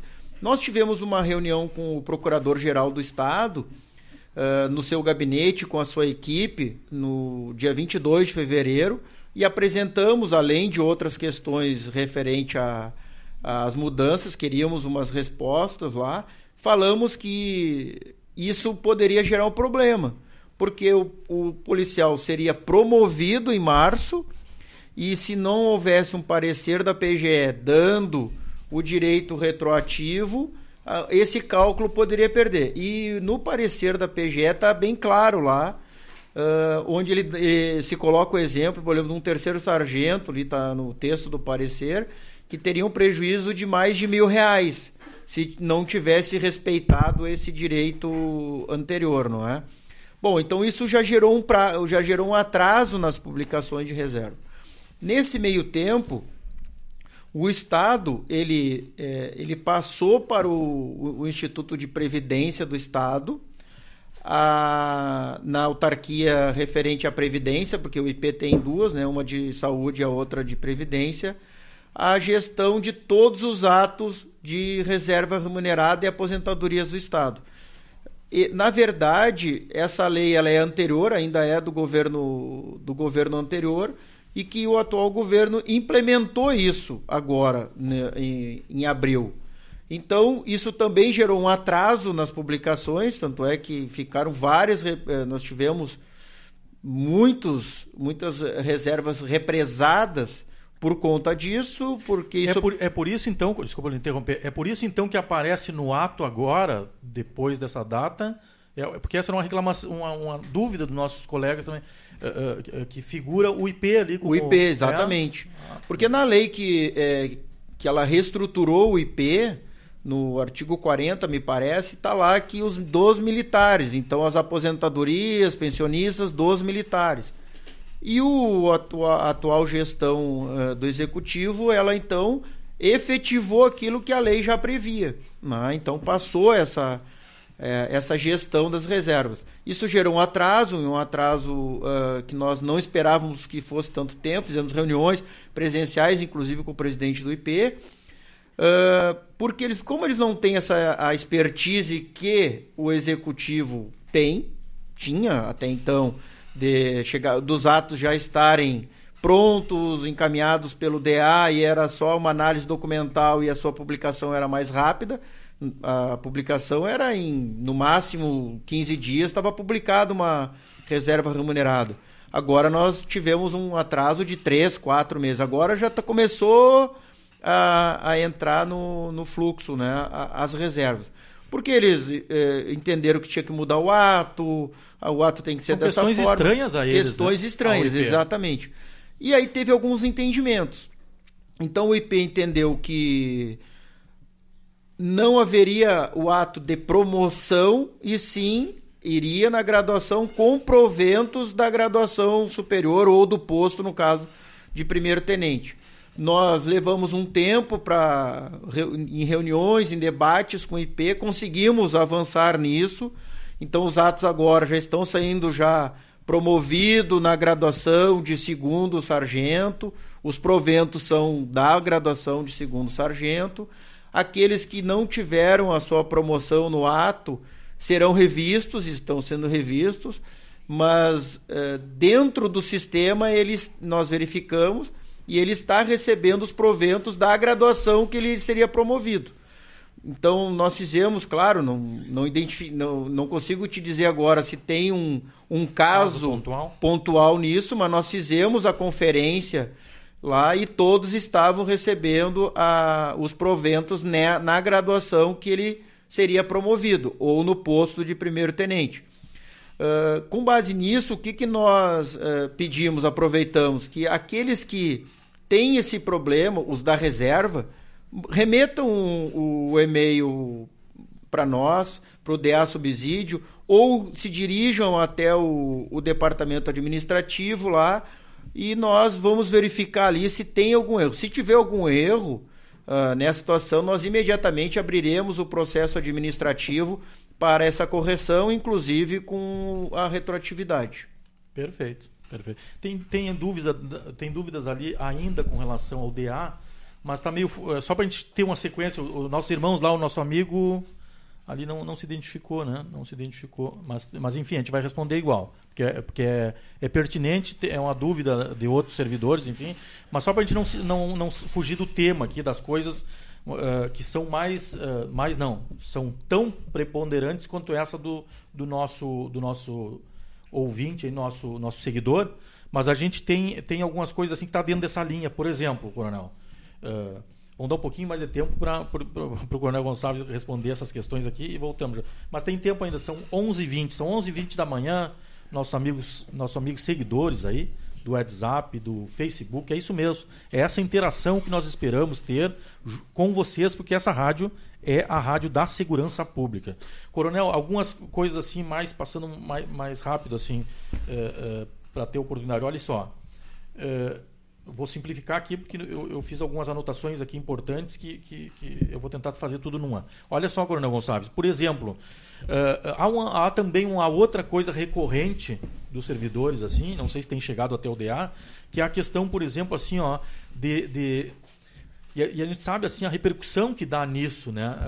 esses atrasos, por exemplo, com relação a acidente de serviço, a pensão por morte, por exemplo, a demora da viúva lá receber os, os, o, a, a, aqui, tudo aquilo que ela tem direito, né? Uh, uh, já, já emendaria nisso para gente, a gente ser mais, mais, mais objetivo também aqui. Né? Já emendaria, por exemplo, a questão de auxílio funeral, essas coisas, elas demoram, não demora? Uh, o, auxílio, o auxílio funeral, por exemplo, ele demora tanto quanto a pensão por morte, o acidente em serviço? Como é que está esses andamentos assim no âmbito do DA? Muito importante essa, essa pergunta, assim, Gilson, porque isso é uma das questões que mais nos preocupa e que mais nos é caro dentro do departamento administrativo e com os oficiais estamos procurando fazer uma gestão mais eficiente com relação a isso.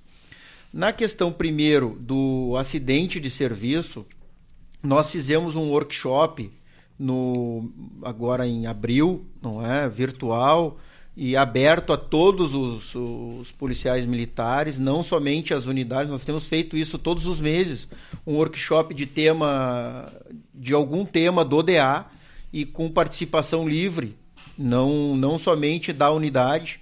Então qualquer servidor pode uh, se inscrever para esse workshop e no último, nesse workshop tivemos mais de 400, 400 participantes, não é? é? Porque pela plataforma de casa tu pode participar pelo, pelo celular, então. E fizemos ali a apresentação bem clara na questão do acidente de serviço, do ressarcimento de despesas para o, aqueles que têm o acidente de serviço, não é? E temos muitos problemas na questão do fluxo do processo esse acidente de serviço ele precisa ser reconhecido pelo comandante geral.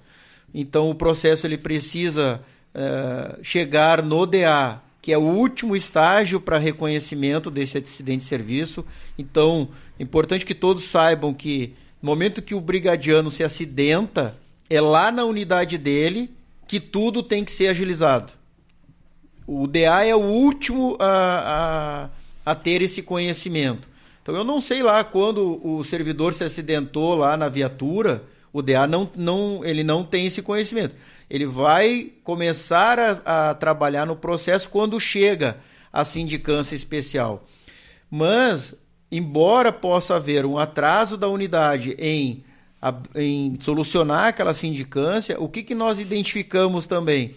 Que o servidor e aí nós precisamos todos fazer, reconhecer as suas culpas, não é? Claro, claro. Aqui não é só administração, porque ele tem uma responsabilidade e ele tem, um, ele tem que demonstrar grande interesse nessa rapidez, nessa solução, que ele precisa uh, procurar uh, e, e essa parte de acidente de serviço, ele precisa ir no, na, na visita médica, na FSR, num período de 20 dias. Se ele passar desses 20 dias, já tem que fazer um inquérito sanitário de origem. E aí é, a demora é de um ano e pouco para fazer esse inquérito, porque se perdeu aquele prazo inicial, que é quando, digamos assim, as coisas estão quentes ali na, do acidente, não é? Então, nós identificamos muito que o servidor ele. Ah, eu torci o, o, meu tornozelo lá na prática de educação física. E, ah, não, passou, passou 20 dias e ele começou a sentir dor e tal. Aí ele, ah, olha só, me acidentei lá, tem a parte, mas ele não foi na, na FSR. Então não tem mais aquele, aquele período, ele vai ter que fazer o, o inquérito de, de origem. Aí já é em Porto Alegre, já, já é na junta. Então é muito importante que o servidor ele se acidenta, ele é obrigado e aí é uma é uma questão de obrigatoriedade, responsabilidade dele comparecer na visita médica dentro dos 20 dias. Se ele tiver hospitalizado, uh, o, hospi uh, uh, o departamento de saúde, pelos seus médicos, tem que fazer essa, essa avaliação. E nós estamos fazendo uma parceria muito boa com o departamento de saúde nesses workshops e mudando procedimentos também e, e, informativos a respeito disso. Está saindo uma cartilha muito bem explicativa res, referente a isso. Então, na questão do acidente de serviço, temos demora e a demora se dá pela questão do, do processo burocrático chegar. Muitas vezes ele chega no departamento com falta de peças, não é? Mas nós temos buscado uh, a solução sem muita burocracia em cima disso. E, e aí, dentro da, das questões do, da lei, se tem se reconhecido. Na questão da pensão da morte, ali, essa sim, essa tem uma demora muito um judiado, digamos assim, a, a, os familiares, porque quem concede esse benefício é o IP. Não é, não é a brigada que concede. A brigada reconhece o acidente de serviço, a morte em serviço, e ela agiliza o pagamento. Reconhecido o acidente de serviço, nós fazemos o pagamento é, muito rápido da indenização, que hoje está em torno de 60 mil reais. Quem paga essa indenização é a própria brigada. É, o próprio, é a própria, própria brigada. Própria. Quem ordena isso é o departamento administrativo, inclusive, essa despesa, não é? Nós não temos dificuldade de recurso quanto a isso. O, o, o Estado-Maior libera sempre que nós temos pedido esses recursos. Mas depois, quem requer a pensão no IP é a família, não é a brigada que encaminha. E, a, e até veja como, como tu diz assim, as coincidências, não é? Que nós estamos fazendo um tombamento ali dos últimos dois anos de prazos que a família levou para receber o benefício da, da pensão. Embora vai receber retroativo, a nossa intenção não é que rece... não é porque recebe retroativo, é que receba no máximo em 30 dias, em 60 dias, talvez seja um prazo razoável, porque existem algumas comprovações que devem ser feitas. Nós vamos estamos uh, acertando uma reunião com o IP também com o presidente do IP que tem nos recebido presencialmente isso é uma é importante ir lá que nós queremos verificar uma forma de que esse processo de pedido saia da brigada então que ah, a não, fa... não, é a brigada que gera não, não é a brigada é a, fa... é, a, é a viúva é a viúva ela vai lá na, no IP e faz um requerimento solicitando ela leva o, os documentos lá dela dos filhos, dos dependentes, leva a questão do óbito, leva o processo de, de acidente. Só que às vezes a família não leva um documento e aquilo o IP vai analisar, daqui a 30 dias vai pedir. E nós queremos que esse processo todo seja originário da brigada, que a família então ela procure a brigada. Nós vamos fazer uma verificação desse Veja que nós estamos trazendo trabalho. Trazendo trabalho. É, pelo, pelo que eu entendi, Coronel, deixa eu só colocar uma situação. Por exemplo, uh, uh, isso deve ser um grande problema, porque, por exemplo, de problema de, de várias partes, me parece assim, mas me, me, me parece assim, ó, é, é, é judia da, da, da, da, viúva, enfim, do viúvo, enfim. Uh, por quê? Porque ele, naturalmente ninguém se prepara para perder um ente, né? Sim. Então a, a pessoa perde o, o, o, ente querido ali, enfim. Uh, ela não está preparada para saber o tipo de, de, de, de, de, de documentos, enfim, que ela tem que levar ao teu IP, ou seja, ela naturalmente vai ter que se informar lá, daqui a pouco levou um documento, mas não é bem aquele e tal. Só não, não levar o documento errado, daqui a pouco isso aí passa um, uma eternidade.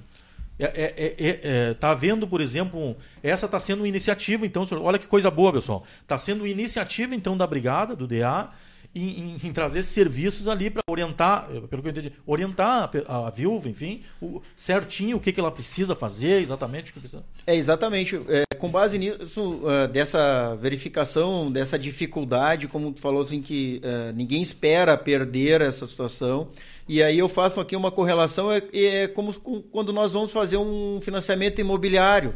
É uma série de documentos. Aí a certidão ela já venceu 30 dias, eu tenho que ir lá e pedir novamente outra certidão porque o banco não aceita.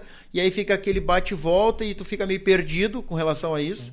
E hoje nós temos aí no, na questão imobiliária, nós temos agentes, né? Que, os despachantes, que é Sim. é aquele que facilita essa documentação. Então nós queremos trabalhar em cima disso.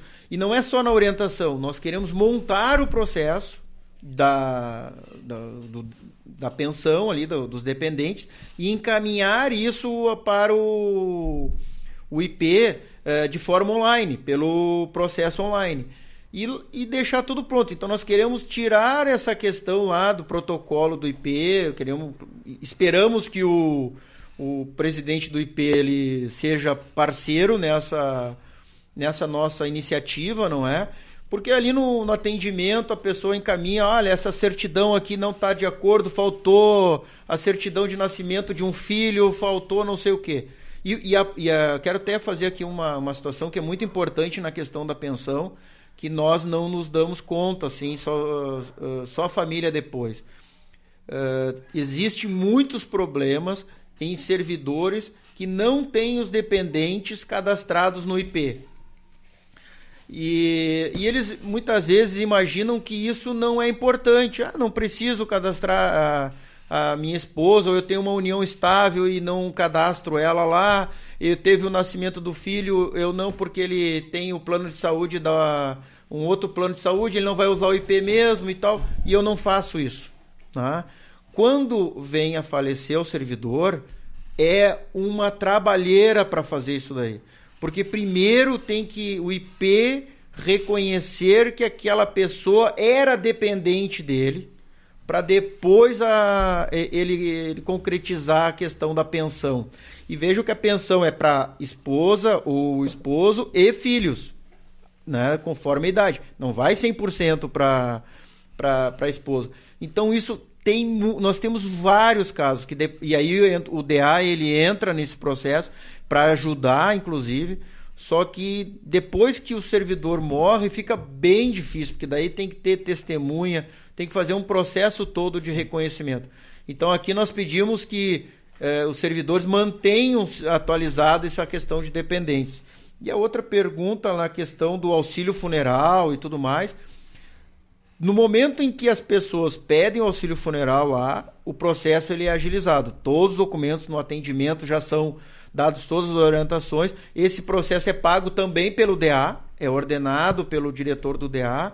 E nós, nós temos um problema só que estamos avançando, temos, estamos buscando avançar nisso, é que é, é, fica um saldo remanescente ali, é pago o valor custeado do auxílio funeral, e depois tem um, tem um saldo remanescente para a família, mas aí estamos avançando na questão de quando paga, porque hoje paga para os herdeiros. E tem uma diferença do encargo funeral, né? Eu gostaria de fazer uh, finalizar esse tema na seguinte situação: quando o servidor e nós fizemos também um é, workshop sobre isso, não é?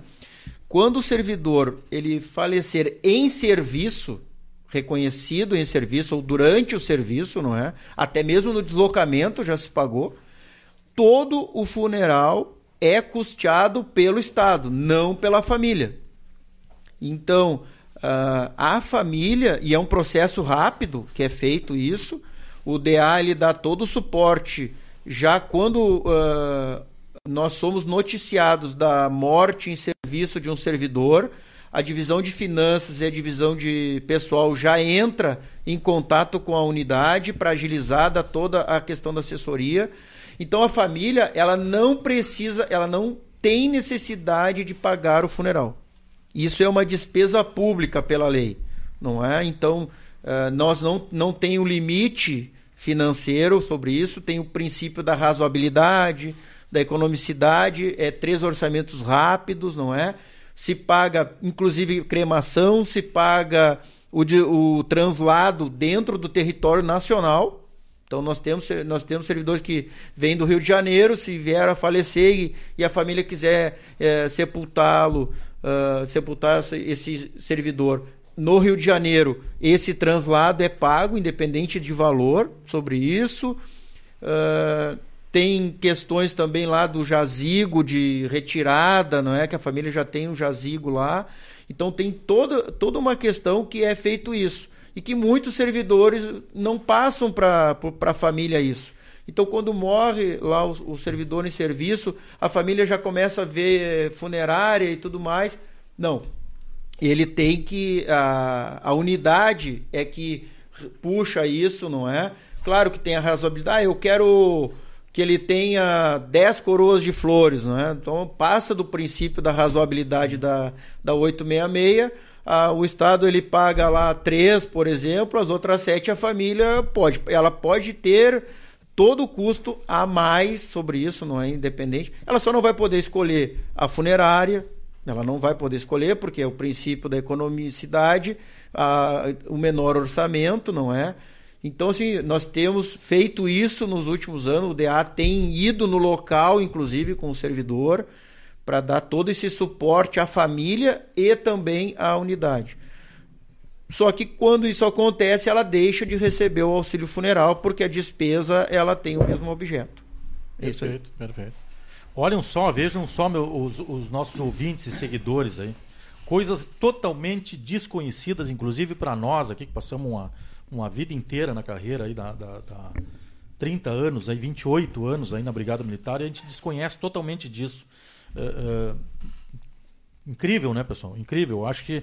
Mas uma pena que nós vamos ficar prejudicados. São, on, são 11 horas e 36 minutos. São 11 horas e 36 minutos. E, e tem alguns temas aqui para ambos os. O presidente da, da Cicred Mil e o diretor do DA. É, é, uma notícia boa, Coronel De Leon. Uma notícia boa, não está dentro do contrato. Olha só, pessoal, olha só. E não vale só para Cicred Mil, vale para IBCM, vale para nossos futuros parceiros anunciantes aí. A Rádio Estúdio 190 vai sanar. Por exemplo, no DA tem algumas questões que a gente não vai poder aprofundar aqui, que são coisas também. Esses dias eu tomava conhecimento de coisas com relação à isenção do imposto de renda que eu nem imaginava, ou seja, é, essas coisas a gente tem que conversar sobre isso.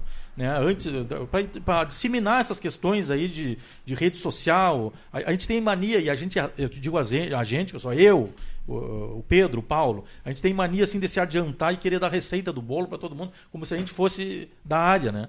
E, e, poxa, quem é que poderia, poderia esclarecer melhor esses assuntos do que o próprio diretor do DA, né?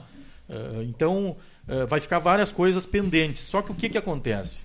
tanto com, com, com as pessoas, que, que, tanto com as instituições e, e, e, segmentos que nós temos, que lá colher a informação para transmitir para os nossos seguidores e ouvintes, né? nós também estaremos indo, Coronel De Leon, é, é, é uma estratégia da, da parte de, de, de jornalismo, estratégia aqui da, da, da Rádio Estúdio 190, que é, se o senhor nos permitir, o, o, o, IBCM já nos permitiu, nós iremos eventualmente em alguns desses setores, pessoalmente, o estúdio da rádio, né, para uh, informar melhor ao vivo, com entrevistas no ar, né, para informar nosso, nossos ouvintes, né, e inclusive, muitas vezes, ver o uh, potencial de, de satisfação daqueles que estão lá usufruindo desse serviço. Tanto isso com relação aos nossos queridos e, e parceiros aí que, que proporcionam a rádio no ar, como também, exemplo, no DA, que nós está, eh, certamente, se o coronel nos permitir, nós em outra oportunidade queremos ir em direção ao DA, né? até daqui a pouco em, em, em temas específicos, até o claro. senhor se, se desonerando de, disso e nos encaminhando para o setor, lá para falar com o oficial da, do setor, enfim, né? colhendo o, o a, também né? Uh, o nível de satisfação dos servidores, né? É que eu queria entrar num ar aqui uh, uh, com um tema aqui para finalizar assim o, o, o, programa que já está chegando quase ao fim. A gente queria conversar mais sobre esse assunto das, das questões assim referente, por exemplo, o a gente tem conhecimento, o Marcos aqui todas as tardes, principalmente ele, né? Tem tem tocado o horror aqui com relação a, a, a a elogios e críticas. Então o DA é, é, um ponto assim que a gente recebeu muitas informações assim da excelência que o, que o DA passou, logicamente sem desmerecer os demais diretores e tal, mas o nível assim de evolução que teve o, o atendimento no departamento administrativo da brigada, que é lá que vai, por exemplo, o camarada para fazer o porte de arma, para renovar a carteira, para esses problemas que nós estamos conversando agora, essas questões de acidente de serviço, de, de auxílio funeral, etc, etc. Então nós vamos ao encontro dessas, desses, desses setores, porque é a prestação de serviço que a rádio pode fazer. Então nós vamos fazer tanto com, com relação às instituições, com relação também aos nossos apoiadores, e o Cicred é um deles. Né? Tomava conhecimento aqui, eu gostaria dos dois que os dois falassem com relação a isso. A modernização ali do. Pra, até para verem que daqui a pouco. Não, o Gil está aumentando porque não, isso aí o, o, não é coisa do, do, departamento administrativo que passou essa informação para ele. É, deve ser alguns colegas dele que serviram com ele, ele está dizendo que está em excelência agora o atendimento do DA lá. Então eu gostaria que o coronel uh, colocasse também essas questões na sequência, depois do coronel de Leon, colocasse essas questões assim de como foi feito, enfim, a gente tomou inclusive conhecimento, coronel de Leon. Uh, tomamos conhecimento quando nós convidamos o, o o Coronel Gonçalves, e ele, ele nos disse: ah, eu, então quer dizer, eu dividi lá a bancada com o Coronel de Leon. A, a, a, aquela área, aquele, todo aquele serviço, nós contamos com um enorme apoio do Cicred. Então reforça aquilo que nós estamos falando aqui, que o Cicred ele oferece esses serviços bancários, mas é parceiro das instituições uh, uh, policiais militares, aí, do Corpo de Bombeiros e e da Brigada Militar. Então gostaria que contar, o, o, o Coronel De Leon referisse essas questões também. E para finalizar, algumas coisas que faltou conversar aqui, certo. Coronel, que ainda temos tempo. Temos tempos ainda. Você, tem 20 minutos ainda para a é gente bom. finalizar. É bom de fazer essa apanhada. Eu, eu, sou testemunha lá da, daquela estrutura nova ali na, na, recepção do departamento administrativo. Acho que foi uma brilhante ideia, né? O servidor vai lá, não precisa estar se dirigindo a vários setores lá dentro, até por uma questão. Nós lidamos com segurança, né? E não cuidamos da nossa segurança. Não, não, porque nós atendemos servidores normalmente. Esse é um dos, um dos, dos motivos, talvez, né? Mas a, a, a circulação de, de, pessoas ali dentro e no sentido de facilitar a vida do servidor. Ele vai ali, ele tem atendimento de todos os setores do departamento administrativo no, no mesmo local. Né? Isso aí agiliza bastante. Uh, hoje, hoje, com a tecnologia e com, com, com, essas medidas, aí, né, a gente consegue dar um serviço bem melhor para as pessoas. Uma coisinha que eu, que eu deixei aqui, que eu tinha apontado para falar, nós temos dois tipos de associados. Né? Toda instituição financeira. Ela tem aquela pessoa que tem o perfil de investidor, que é a pessoa mais poupadora, né? E nós temos pessoas que têm um perfil de tomador de crédito, que é aquela pessoa que ela ela quer satisfazer as suas necessidades mais cedo. Se eu quero comprar um carro, meu vizinho comprou um carro bonito, quer comprar um carro igual ao dele, eu não vou esperar fazer um consórcio, não vou esperar juntar dinheiro para comprar aquele carro. Então, são duas, duas, dois perfis diferentes, né?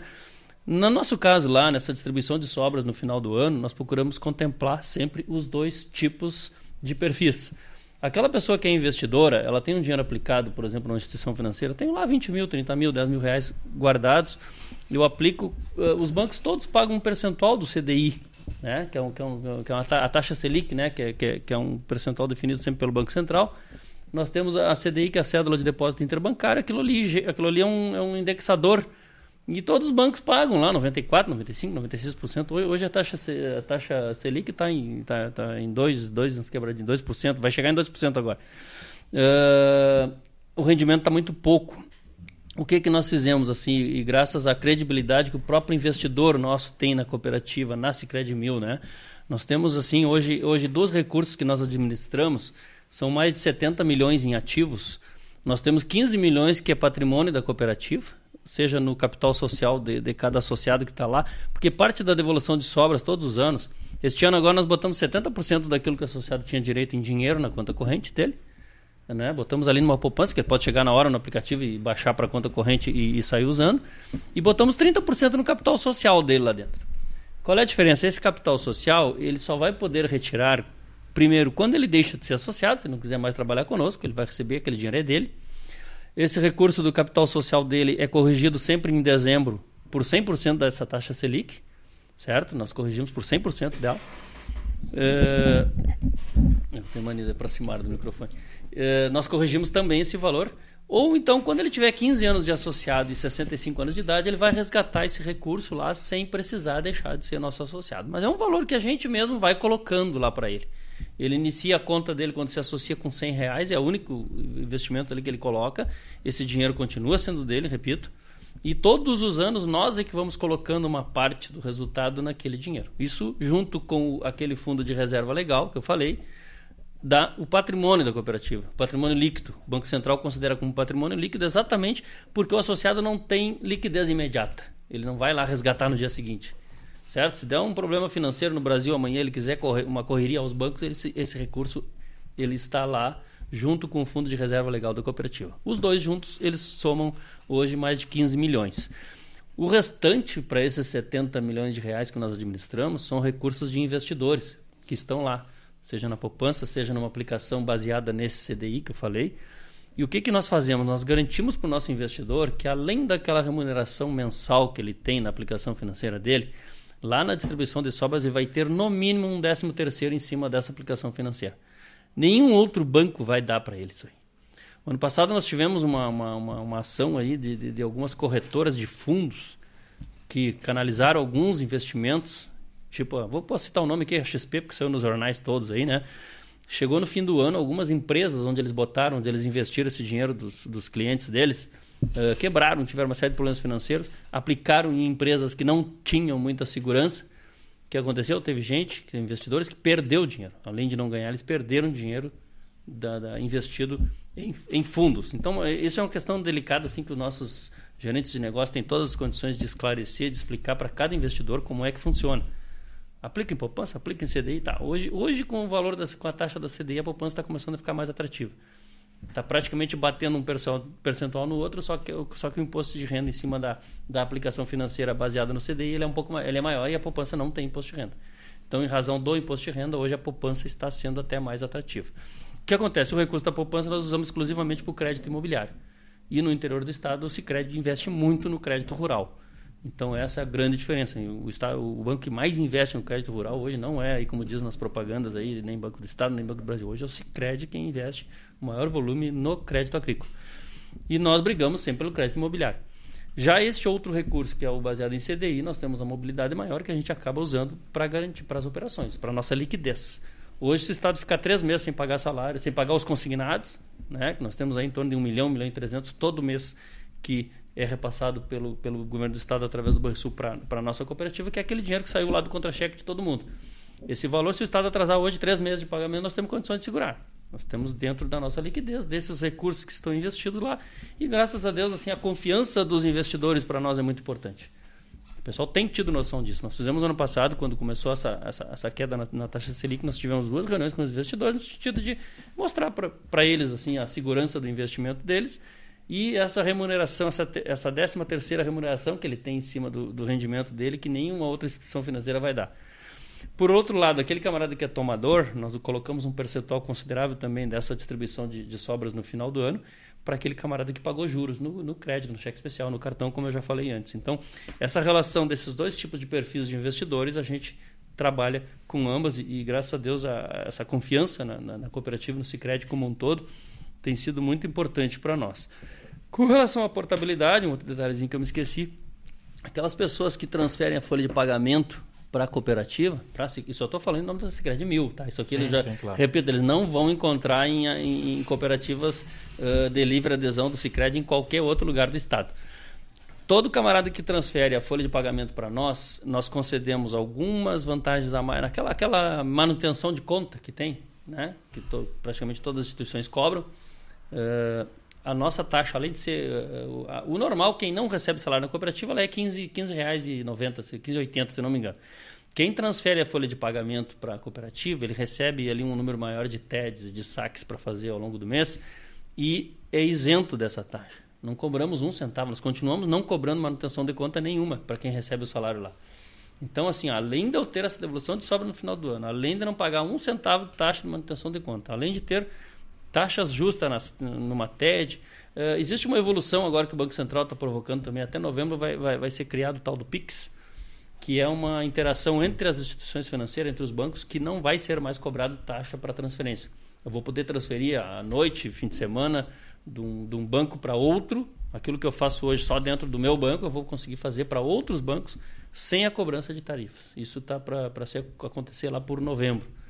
E junto com isso, agora está se trabalhando também o Open Banking, onde os bancos vão ter que colocar nas redes sociais, todas as, esse Open Bank vai ser um, um, um, uma plataforma onde vai ter informação de todos os bancos com relação a volume, uh, com relação a taxas praticadas, uh, tudo aquilo ali. Está se trabalhando isso aí. E o Cicred é um dos bancos que foi convidado para trabalhar desde a primeira fase. Ela vai se desenvolver em cinco fases. Nós vamos está uh, sendo feita agora uma enquete essa semana ainda com os presidentes de todas as cooperativas. Se nós queremos pegar na primeira fase ou mais adiante, lá pela segunda, terceira, não. Nós vamos pegar na primeira, a princípio, pelo, pela, pelo que a maioria dos presidentes colocou na, numa reunião que a gente teve essa semana. O Cicred deve entrar já na primeira fase para acompanhar essa evolução. Nós não temos nada para esconder de ninguém. Nós somos uma cooperativa, o dinheiro que está lá é do nosso associado e essa relação que a gente tem é muito boa. Né? No interior, o Cicred é muito forte nessas questões sociais também. Por exemplo, nós podemos, além desse FATS aqui, criar lá numa assembleia, isso é o associado que decide, podemos criar um, um outro fundo, que é o Fundo Social, que várias cooperativas do interior têm, digo do interior, tem a metropolitana aqui em Porto Alegre também, né? As cooperativas de livre adesão possuem, a grande maioria, o fundo, fundo, fundo social que é com alguma destinação específica na comunidade deles lá. Então, o associado eh, decide daquele recurso lá no final do ano, em vez de botar um pouquinho para cada um, ele abre mão do 2%, 3%, e isso vai para uma, um, uma instituição social. Nós já temos auxiliado aqui alguns órgãos da brigada com o FATS. No momento em que o FATS, assim, ó, eu digo, não, eu quero agora fazer uma campanha maior. A gente pode, numa assembleia, definir a criação de um fundo social também. Então isso é bastante interessante, é bom de trabalhar. Eu sou apaixonado pelo cooperativismo, né? Não só no crédito. Eu vou, eu vou no supermercado, eu procuro o leite da, da Piá, da Santa Clara, da, da... porque eu sei que a cooperativa é diferente. Dei o exemplo do leite porque há pouco tempo a gente teve aqueles escândalos do leite. Vocês viram alguma cooperativa envolvida naquilo? Nenhuma. Porque lá, desde a, de quem tira o Tem leite o controle, da vaquinha, né? quem transporta, quem, quem, quem gera recurso, quem recebe no final do ano, distribuição de sobra, é o, o produtor, é o funcionário, é, é, é, uma comunidade envolvida nisso e não é os rolos todos que deu foram em multinacionais, empresas grandes aí onde um, é, não, não existe esse compromisso, né? Isso eu reforço bastante, esse é o, é o, é o, princípio, né? O compromisso, um dos princípios do cooperativismo é o princípio, é, é, é, o compromisso com a sua comunidade. Então, por isso nós procuramos lá no sentido de apoiar o Hospital da Brigada, no sentido de apoiar o Corpo de Bombeiros, quando tem alguma coisa na área social que a gente pode ajudar, que pode apoiar, nós, nós somos parceiros para isso.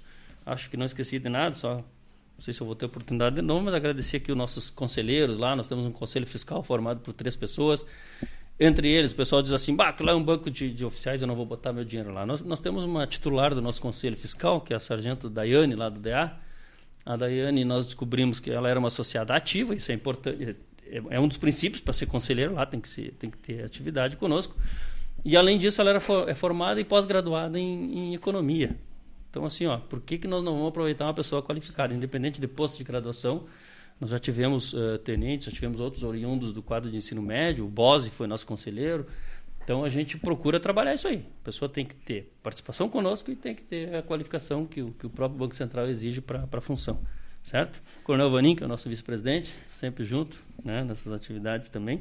E dizer que nós temos então essas duas agências, na Getúlio Vargas 1039. Essa agência começou como um postinho dentro da IBCM, por isso esse vínculo forte com a IBCM. Hoje é uma agência ali na Getúlio a nossa uh, sede aqui no centro, na, na, Leonardo Truda, né? E desde fevereiro, então, esse, esse escritório de atendimento lá em, lá em Passo Fundo, certo?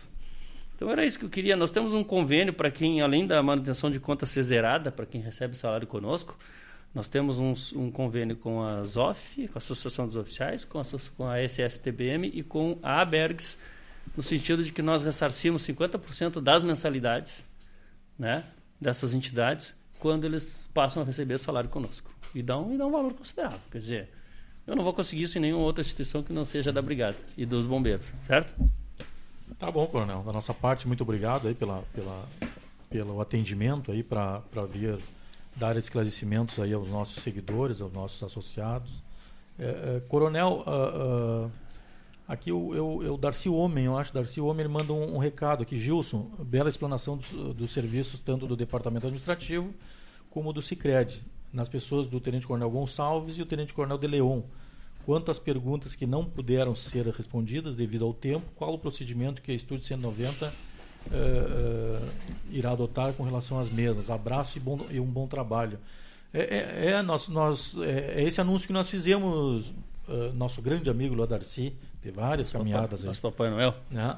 Ele, ele eh, são essas. Nós temos essa notícia boa que nós noticiamos agora aqui na- no programa na mira da notícia, que foi justamente que nós vamos ao encontro. Isso não é, não foi decidido hoje no programa, mas nós faremos assim algum, algum, algumas visitas de entrevista em alguns setores da brigada, entre eles assim o DA. Daqui a pouco vamos lá no na APM, enfim, vai, vai ser eh, descentralizados o- o- os processos de de entrevista, de algumas entrevistas durante alguns programas. Ontem, inclusive, foi, foi entrevistado aqui o comando do nono BPM, nono BPM que estava de aniversário, foi entrevis- entrevistado à distância. Vai, vão ter ah, também entrevistas à distância, como essa que nós estaremos fazendo amanhã também com o Clemente, com, com o Tia Dutra, lá de São Luís Gonzaga. Né? Então, vai ser dado sequência. Foram poucas perguntas aqui que nós temos aqui com relação a isso. Mas eu, eu gostaria ainda que o Coronel Gonçalves respondesse Aí eu acho que no Facebook ali, eu acho que tem uma pergunta eu acho que dá tempo ainda. A gente vai ultrapassar, vamos roubar um pouquinho do, do programa do programa esportivo que nós temos aí de uma hora, né? Eh, É isso aí mesmo. Aham. Bom dia, meu amigo Gilson, parabéns pelo programa. Ah, infelizmente não deixou o nome também, né? Mas não tem problema. Bom dia, meu amigo Gilson, eh, parabéns pela, pelo programa. Sou praça de 7 de novembro de 85. Agora, dia 11 de julho de 2020, minha turma do CTSP completou os três anos de intertício da lei. Gostaríamos de saber do nosso amigo e diretor do DA, Tenente Coronel Gonçalves, se tem alguma previsão de promoções para este ano. Sou sabedor que a Azof BM estava em tratativas com o governo do estado e teria uma reunião com o senhor governador do estado. Nosso diretor do DA uh, teria uma posição. Obrigado e um grande abraço Coronel de Leon, que servi no, no 11 BPM, ao Tenente Coronel Gonçalves e aos amigos da rádio. Da nossa parte, muito obrigado, tá, irmão brigadiano aí e tal. Eu acho que dá tempo ainda de dar um, de dar um releasezinho, porque eu digo dá tempo pelas conversas assim que, que a gente teve para trazer o, o, o, Coronel Gonçalves aqui. Ele me falava, não, eu não sabia disso, que ele participou inclusive de algumas reuniões lá com relação a essa intenção aí do comando da brigada e das associações aí em modernizar a carreira dos servidores de nível médio. Né? Não sei se, se teria algum, alguma posição com relação a essa pergunta, Coronel. É, é, essa matéria de promoções não é não é afeta ao DA, é afeta claro. a, a, comissão de avaliação e mérito do comandante geral exclusiva uh, da SAMU tá lá. Mas uh, o que eu posso, no caso, para não deixar a resposta sim, sim. sem a, a pergunta sem uma resposta, eu posso garantir o seguinte, ó, que como foi falado, se a Azof está tratando para ter promoções de oficiais, não é que eu, eu, eu não conheço essa, essa tratativa. Uh, se, eu, se houver promoção de oficiais, haverá também promoção de, de praças. Não há como haver uma e, e não ter a outra. Tivemos momentos em que não teve pro, muitos promovidos do nível médio, mas porque não preenchiam os, os intertícios. Pelo relato dele, ele já tem os três anos, então ele está no intertício. Uh, se tiver no intertício tudo certo lá, tenho certeza que a promoção será de praças e oficiais. É o máximo que eu posso dizer. Certo. E a reunião que teve lá, eu vi o, o, o debate sobre o, a modernização da carreira. E isso foi desde a construção da nova matriz salarial, do subsídio, era uma, um, uma demanda muito grande que eu participei das reuniões lá com o vice-governador né, e secretário de segurança, doutor Ranolfo, e, e, foi, e é um compromisso do, do Estado e do comandante-geral, principalmente, ele tem total interesse nisso, está uh, realmente focado nisso, na questão da modernização. Todas as reuniões que nós temos de oficiais e outros, e workshops também, ele sempre fala na questão que está empenhado na questão da modernização uh, das carreiras, então isso já foi apresentado para as associações, está sendo debatido, alguns ajustes, enfim, e deve ocorrer. Não sei se só se isso vai ter algum impacto em promoções ou não, isso eu não consigo te responder. Perfeito. E, e para finalizar, Coronel, com relação a, a, a a, a, modernização ali também, já que nós estamos falando ah, de modernização, a questão ali do, do atendimento, que o, o Marcos, para que, que os, dois, os dois nossos convidados conheçam, né? ele, ele, ele, ele faz o programa de tarde ele fica toda manhã ouvindo o programa da Rádio Estúdio 190. Quer dizer, tem pano para manga hoje. Por quê? Porque o Marquinhos, ele, ele ele, ele tem um, umas posições, por exemplo, essa questão que o senhor falou, ele fica cuidando, anotando lá e tal, porque depois ele, ele faz um programa aqui que é o Chamada 190, das 15 horas às 18 horas.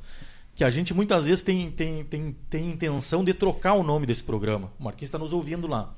Uh, a gente tem intenção, não chegamos ainda em um consenso, a gente tem uma, uma intenção de mudar o nome do programa Chamada 190 para Pedalando a Porta porque o Marquinhos, literalmente, ele entra aqui, ele elogia um monte quando ele tem que elogiar, ele puxa as orelhas dos colegas e já sai brincando. É um cara. É o, é o comunicador aí, nós estamos ensaiando e estamos debutando. O Marquinhos é o profissional da área da, da comunicação. Né? Ele, ele certamente uh, completará algumas questões aqui que eu deixei de, de falar sobre o DA. Né? Então, um, um abraço ao Marquinhos aí que está ligado com a gente. Né? A gente queria saber dessa, dessa questão. Está sendo satisfatório para o nosso efetivo? O que, o que a gente está vendo de fora, aparentemente, sim, Coronel. Essa questão da, da, da, da forma ali. Explique até para quem não conhece ainda. Uh, eu tive algum, alguns exemplos assim de pessoas que vêm lá do interior, que, que teriam muitas vezes que fazer ali uh, uh, o porte de arma e, e, e aí ali preenchia a documentação, não sabia qual era o lugar o cara vem de, do interior, eu que sou do interior muitas vezes, eles são que nem muitas vezes, eu fui assim, quando eu cheguei em Porto Alegre parecia o um cachorro caído da mudança, quer dizer, não sabia onde é que estava. Então, quer dizer, o cara tem que ir ali, tem que ir lá no hospital da brigada para fazer a, a, o exame, tem que procurar uma psicóloga particular, enfim, uma série de situações né, que a gente vê agora que parece que tá, parece que houve, houve, houve tratativas e ações com relação a isso, Coronel. E outras também, né?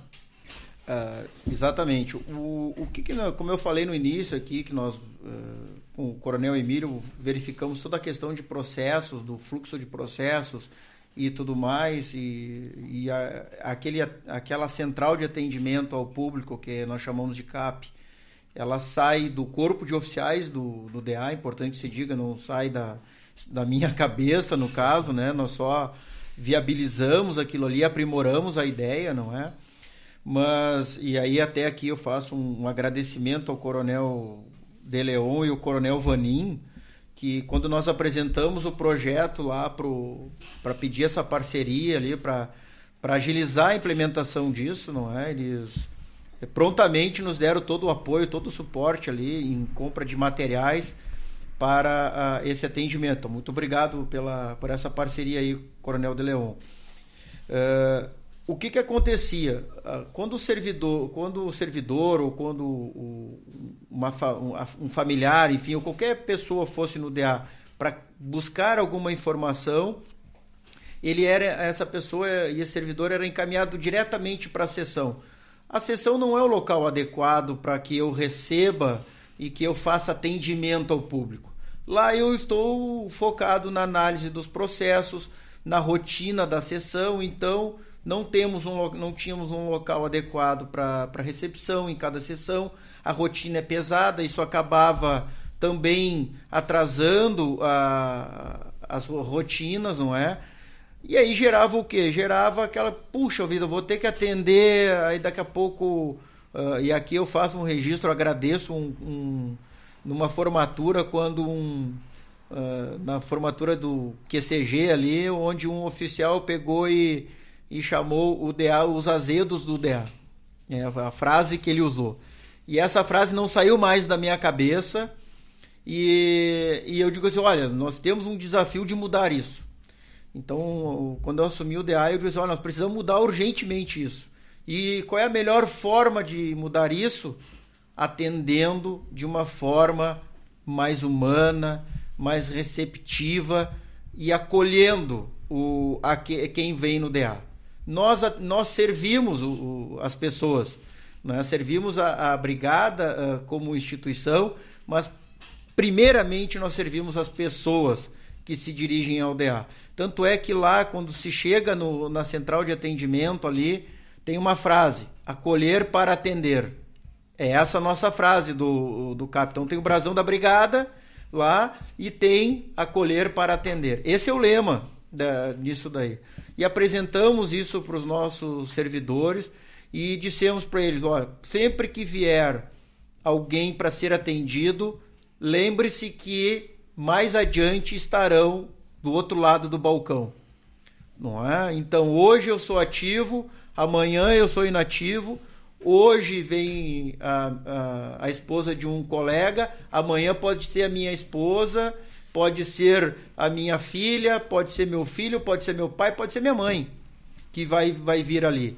E pode ser eu querendo a renovação da, da CIF, querendo o porte de arma. Então, essa mudança ela é muito mais conceitual do que estrutural. Claro que houve a mudança estrutural, mas sem a mudança conceitual e sem uh, os servidores do DA comprarem essa ideia, nós não teríamos o sucesso. E eu digo que não teríamos porque nós, nós fazemos a pesquisa de satisfação e tivemos um feedback excelente, ultrapassou nossas expectativas realmente. As pessoas são melhores atendidas, a resolução dos problemas ali na, ali na frente, ela é toda no local, então não tem mais encaminha para uma sessão, são quatro sessões que atuam ali.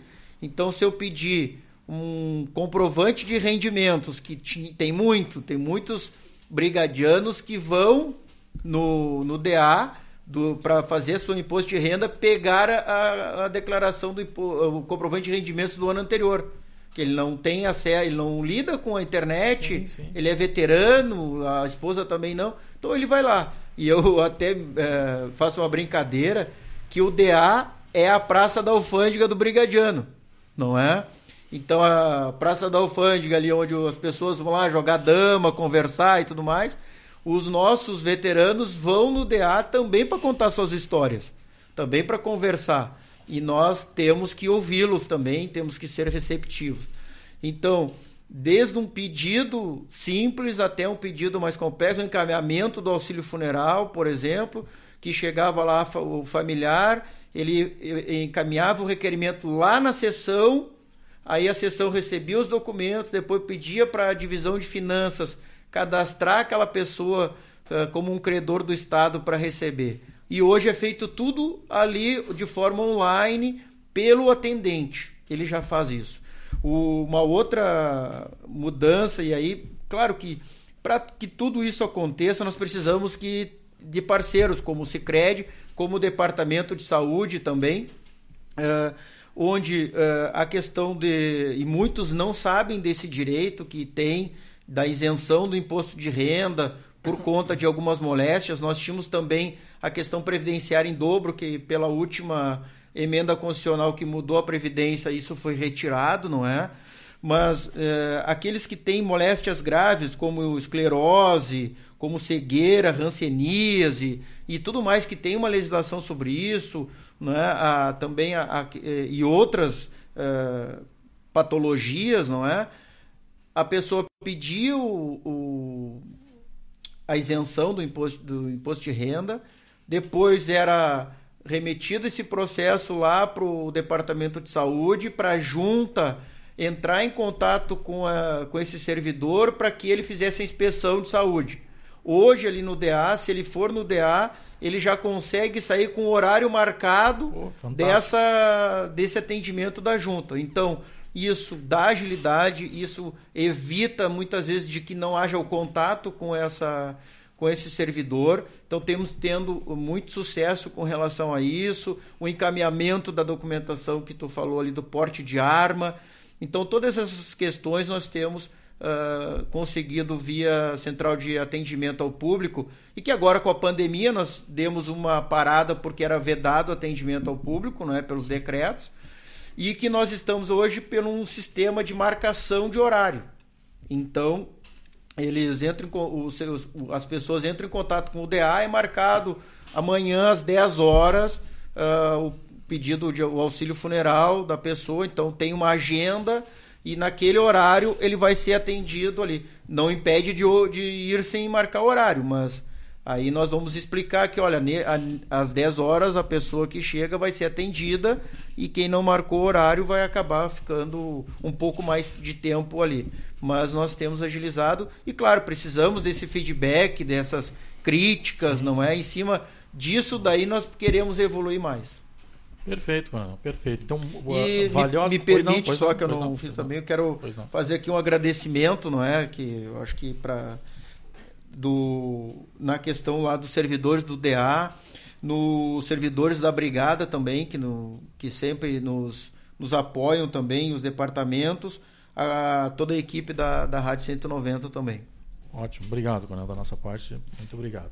Nós estamos, estaremos sempre à disposição, vamos lembrando os nossos queridos ouvintes e seguidores, né? amanhã nós temos nós temos a entrevista aí, a entrevista com outro assunto importantíssimo, importantíssimo, né, com o presidente da associação da Banf estadual, José Clemente, né, faremos uma, uma entrevista né, por telefone aqui, mas em live, né, e, e, e, o, e o presidente do, do Agenda Brigada Unida, que é um movimento que se destina aí a unir esforços aí para a representação política dos policiais militares nos municípios aí.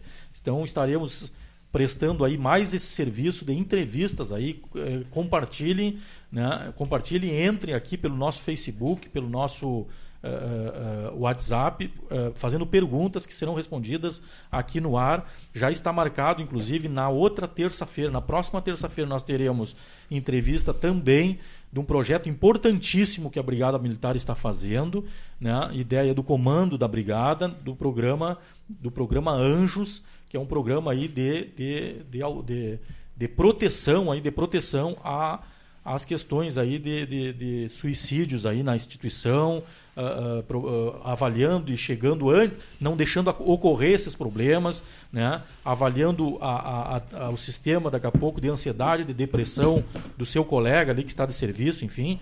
Né? Então estará, estará sendo conversado aqui com oficiais lá do DS e oficial aqui do, do, do DA que tem essa, essa, essa responsabilidade de colocar em funcionamento este belo programa aí. Então são assuntos assim relevantes que a gente sempre quer levar aí para os nossos, nossos seguidores. Né?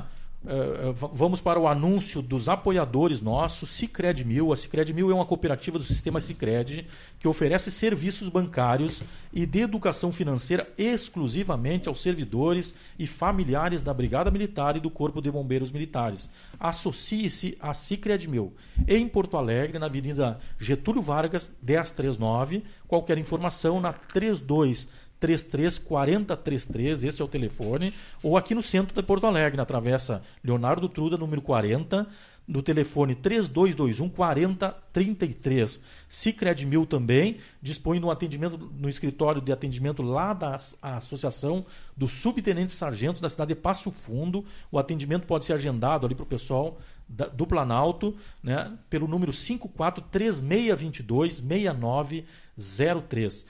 Seja um cooperativado da Cicred Mil. Gente que coopera, cuida. Este então foi o programa Na Mira da Notícia, aqui da Rádio Estúdio 190, a rádio dos servidores e das instituições policiais. Um grande abraço a todos, um agradecimento a todos que nos seguiram nesta manhã de quinta-feira.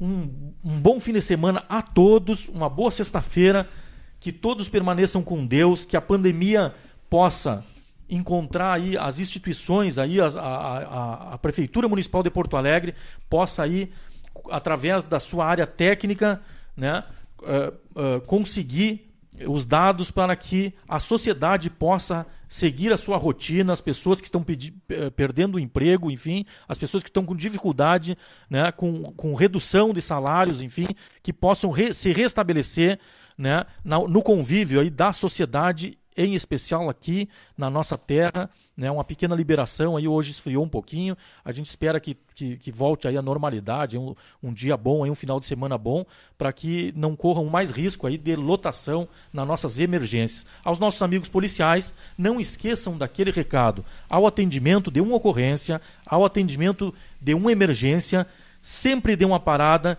e coloque nesta guarnição o nosso comandante maior do universo. Rádio Estúdio 190, o trabalho perfeito é servir.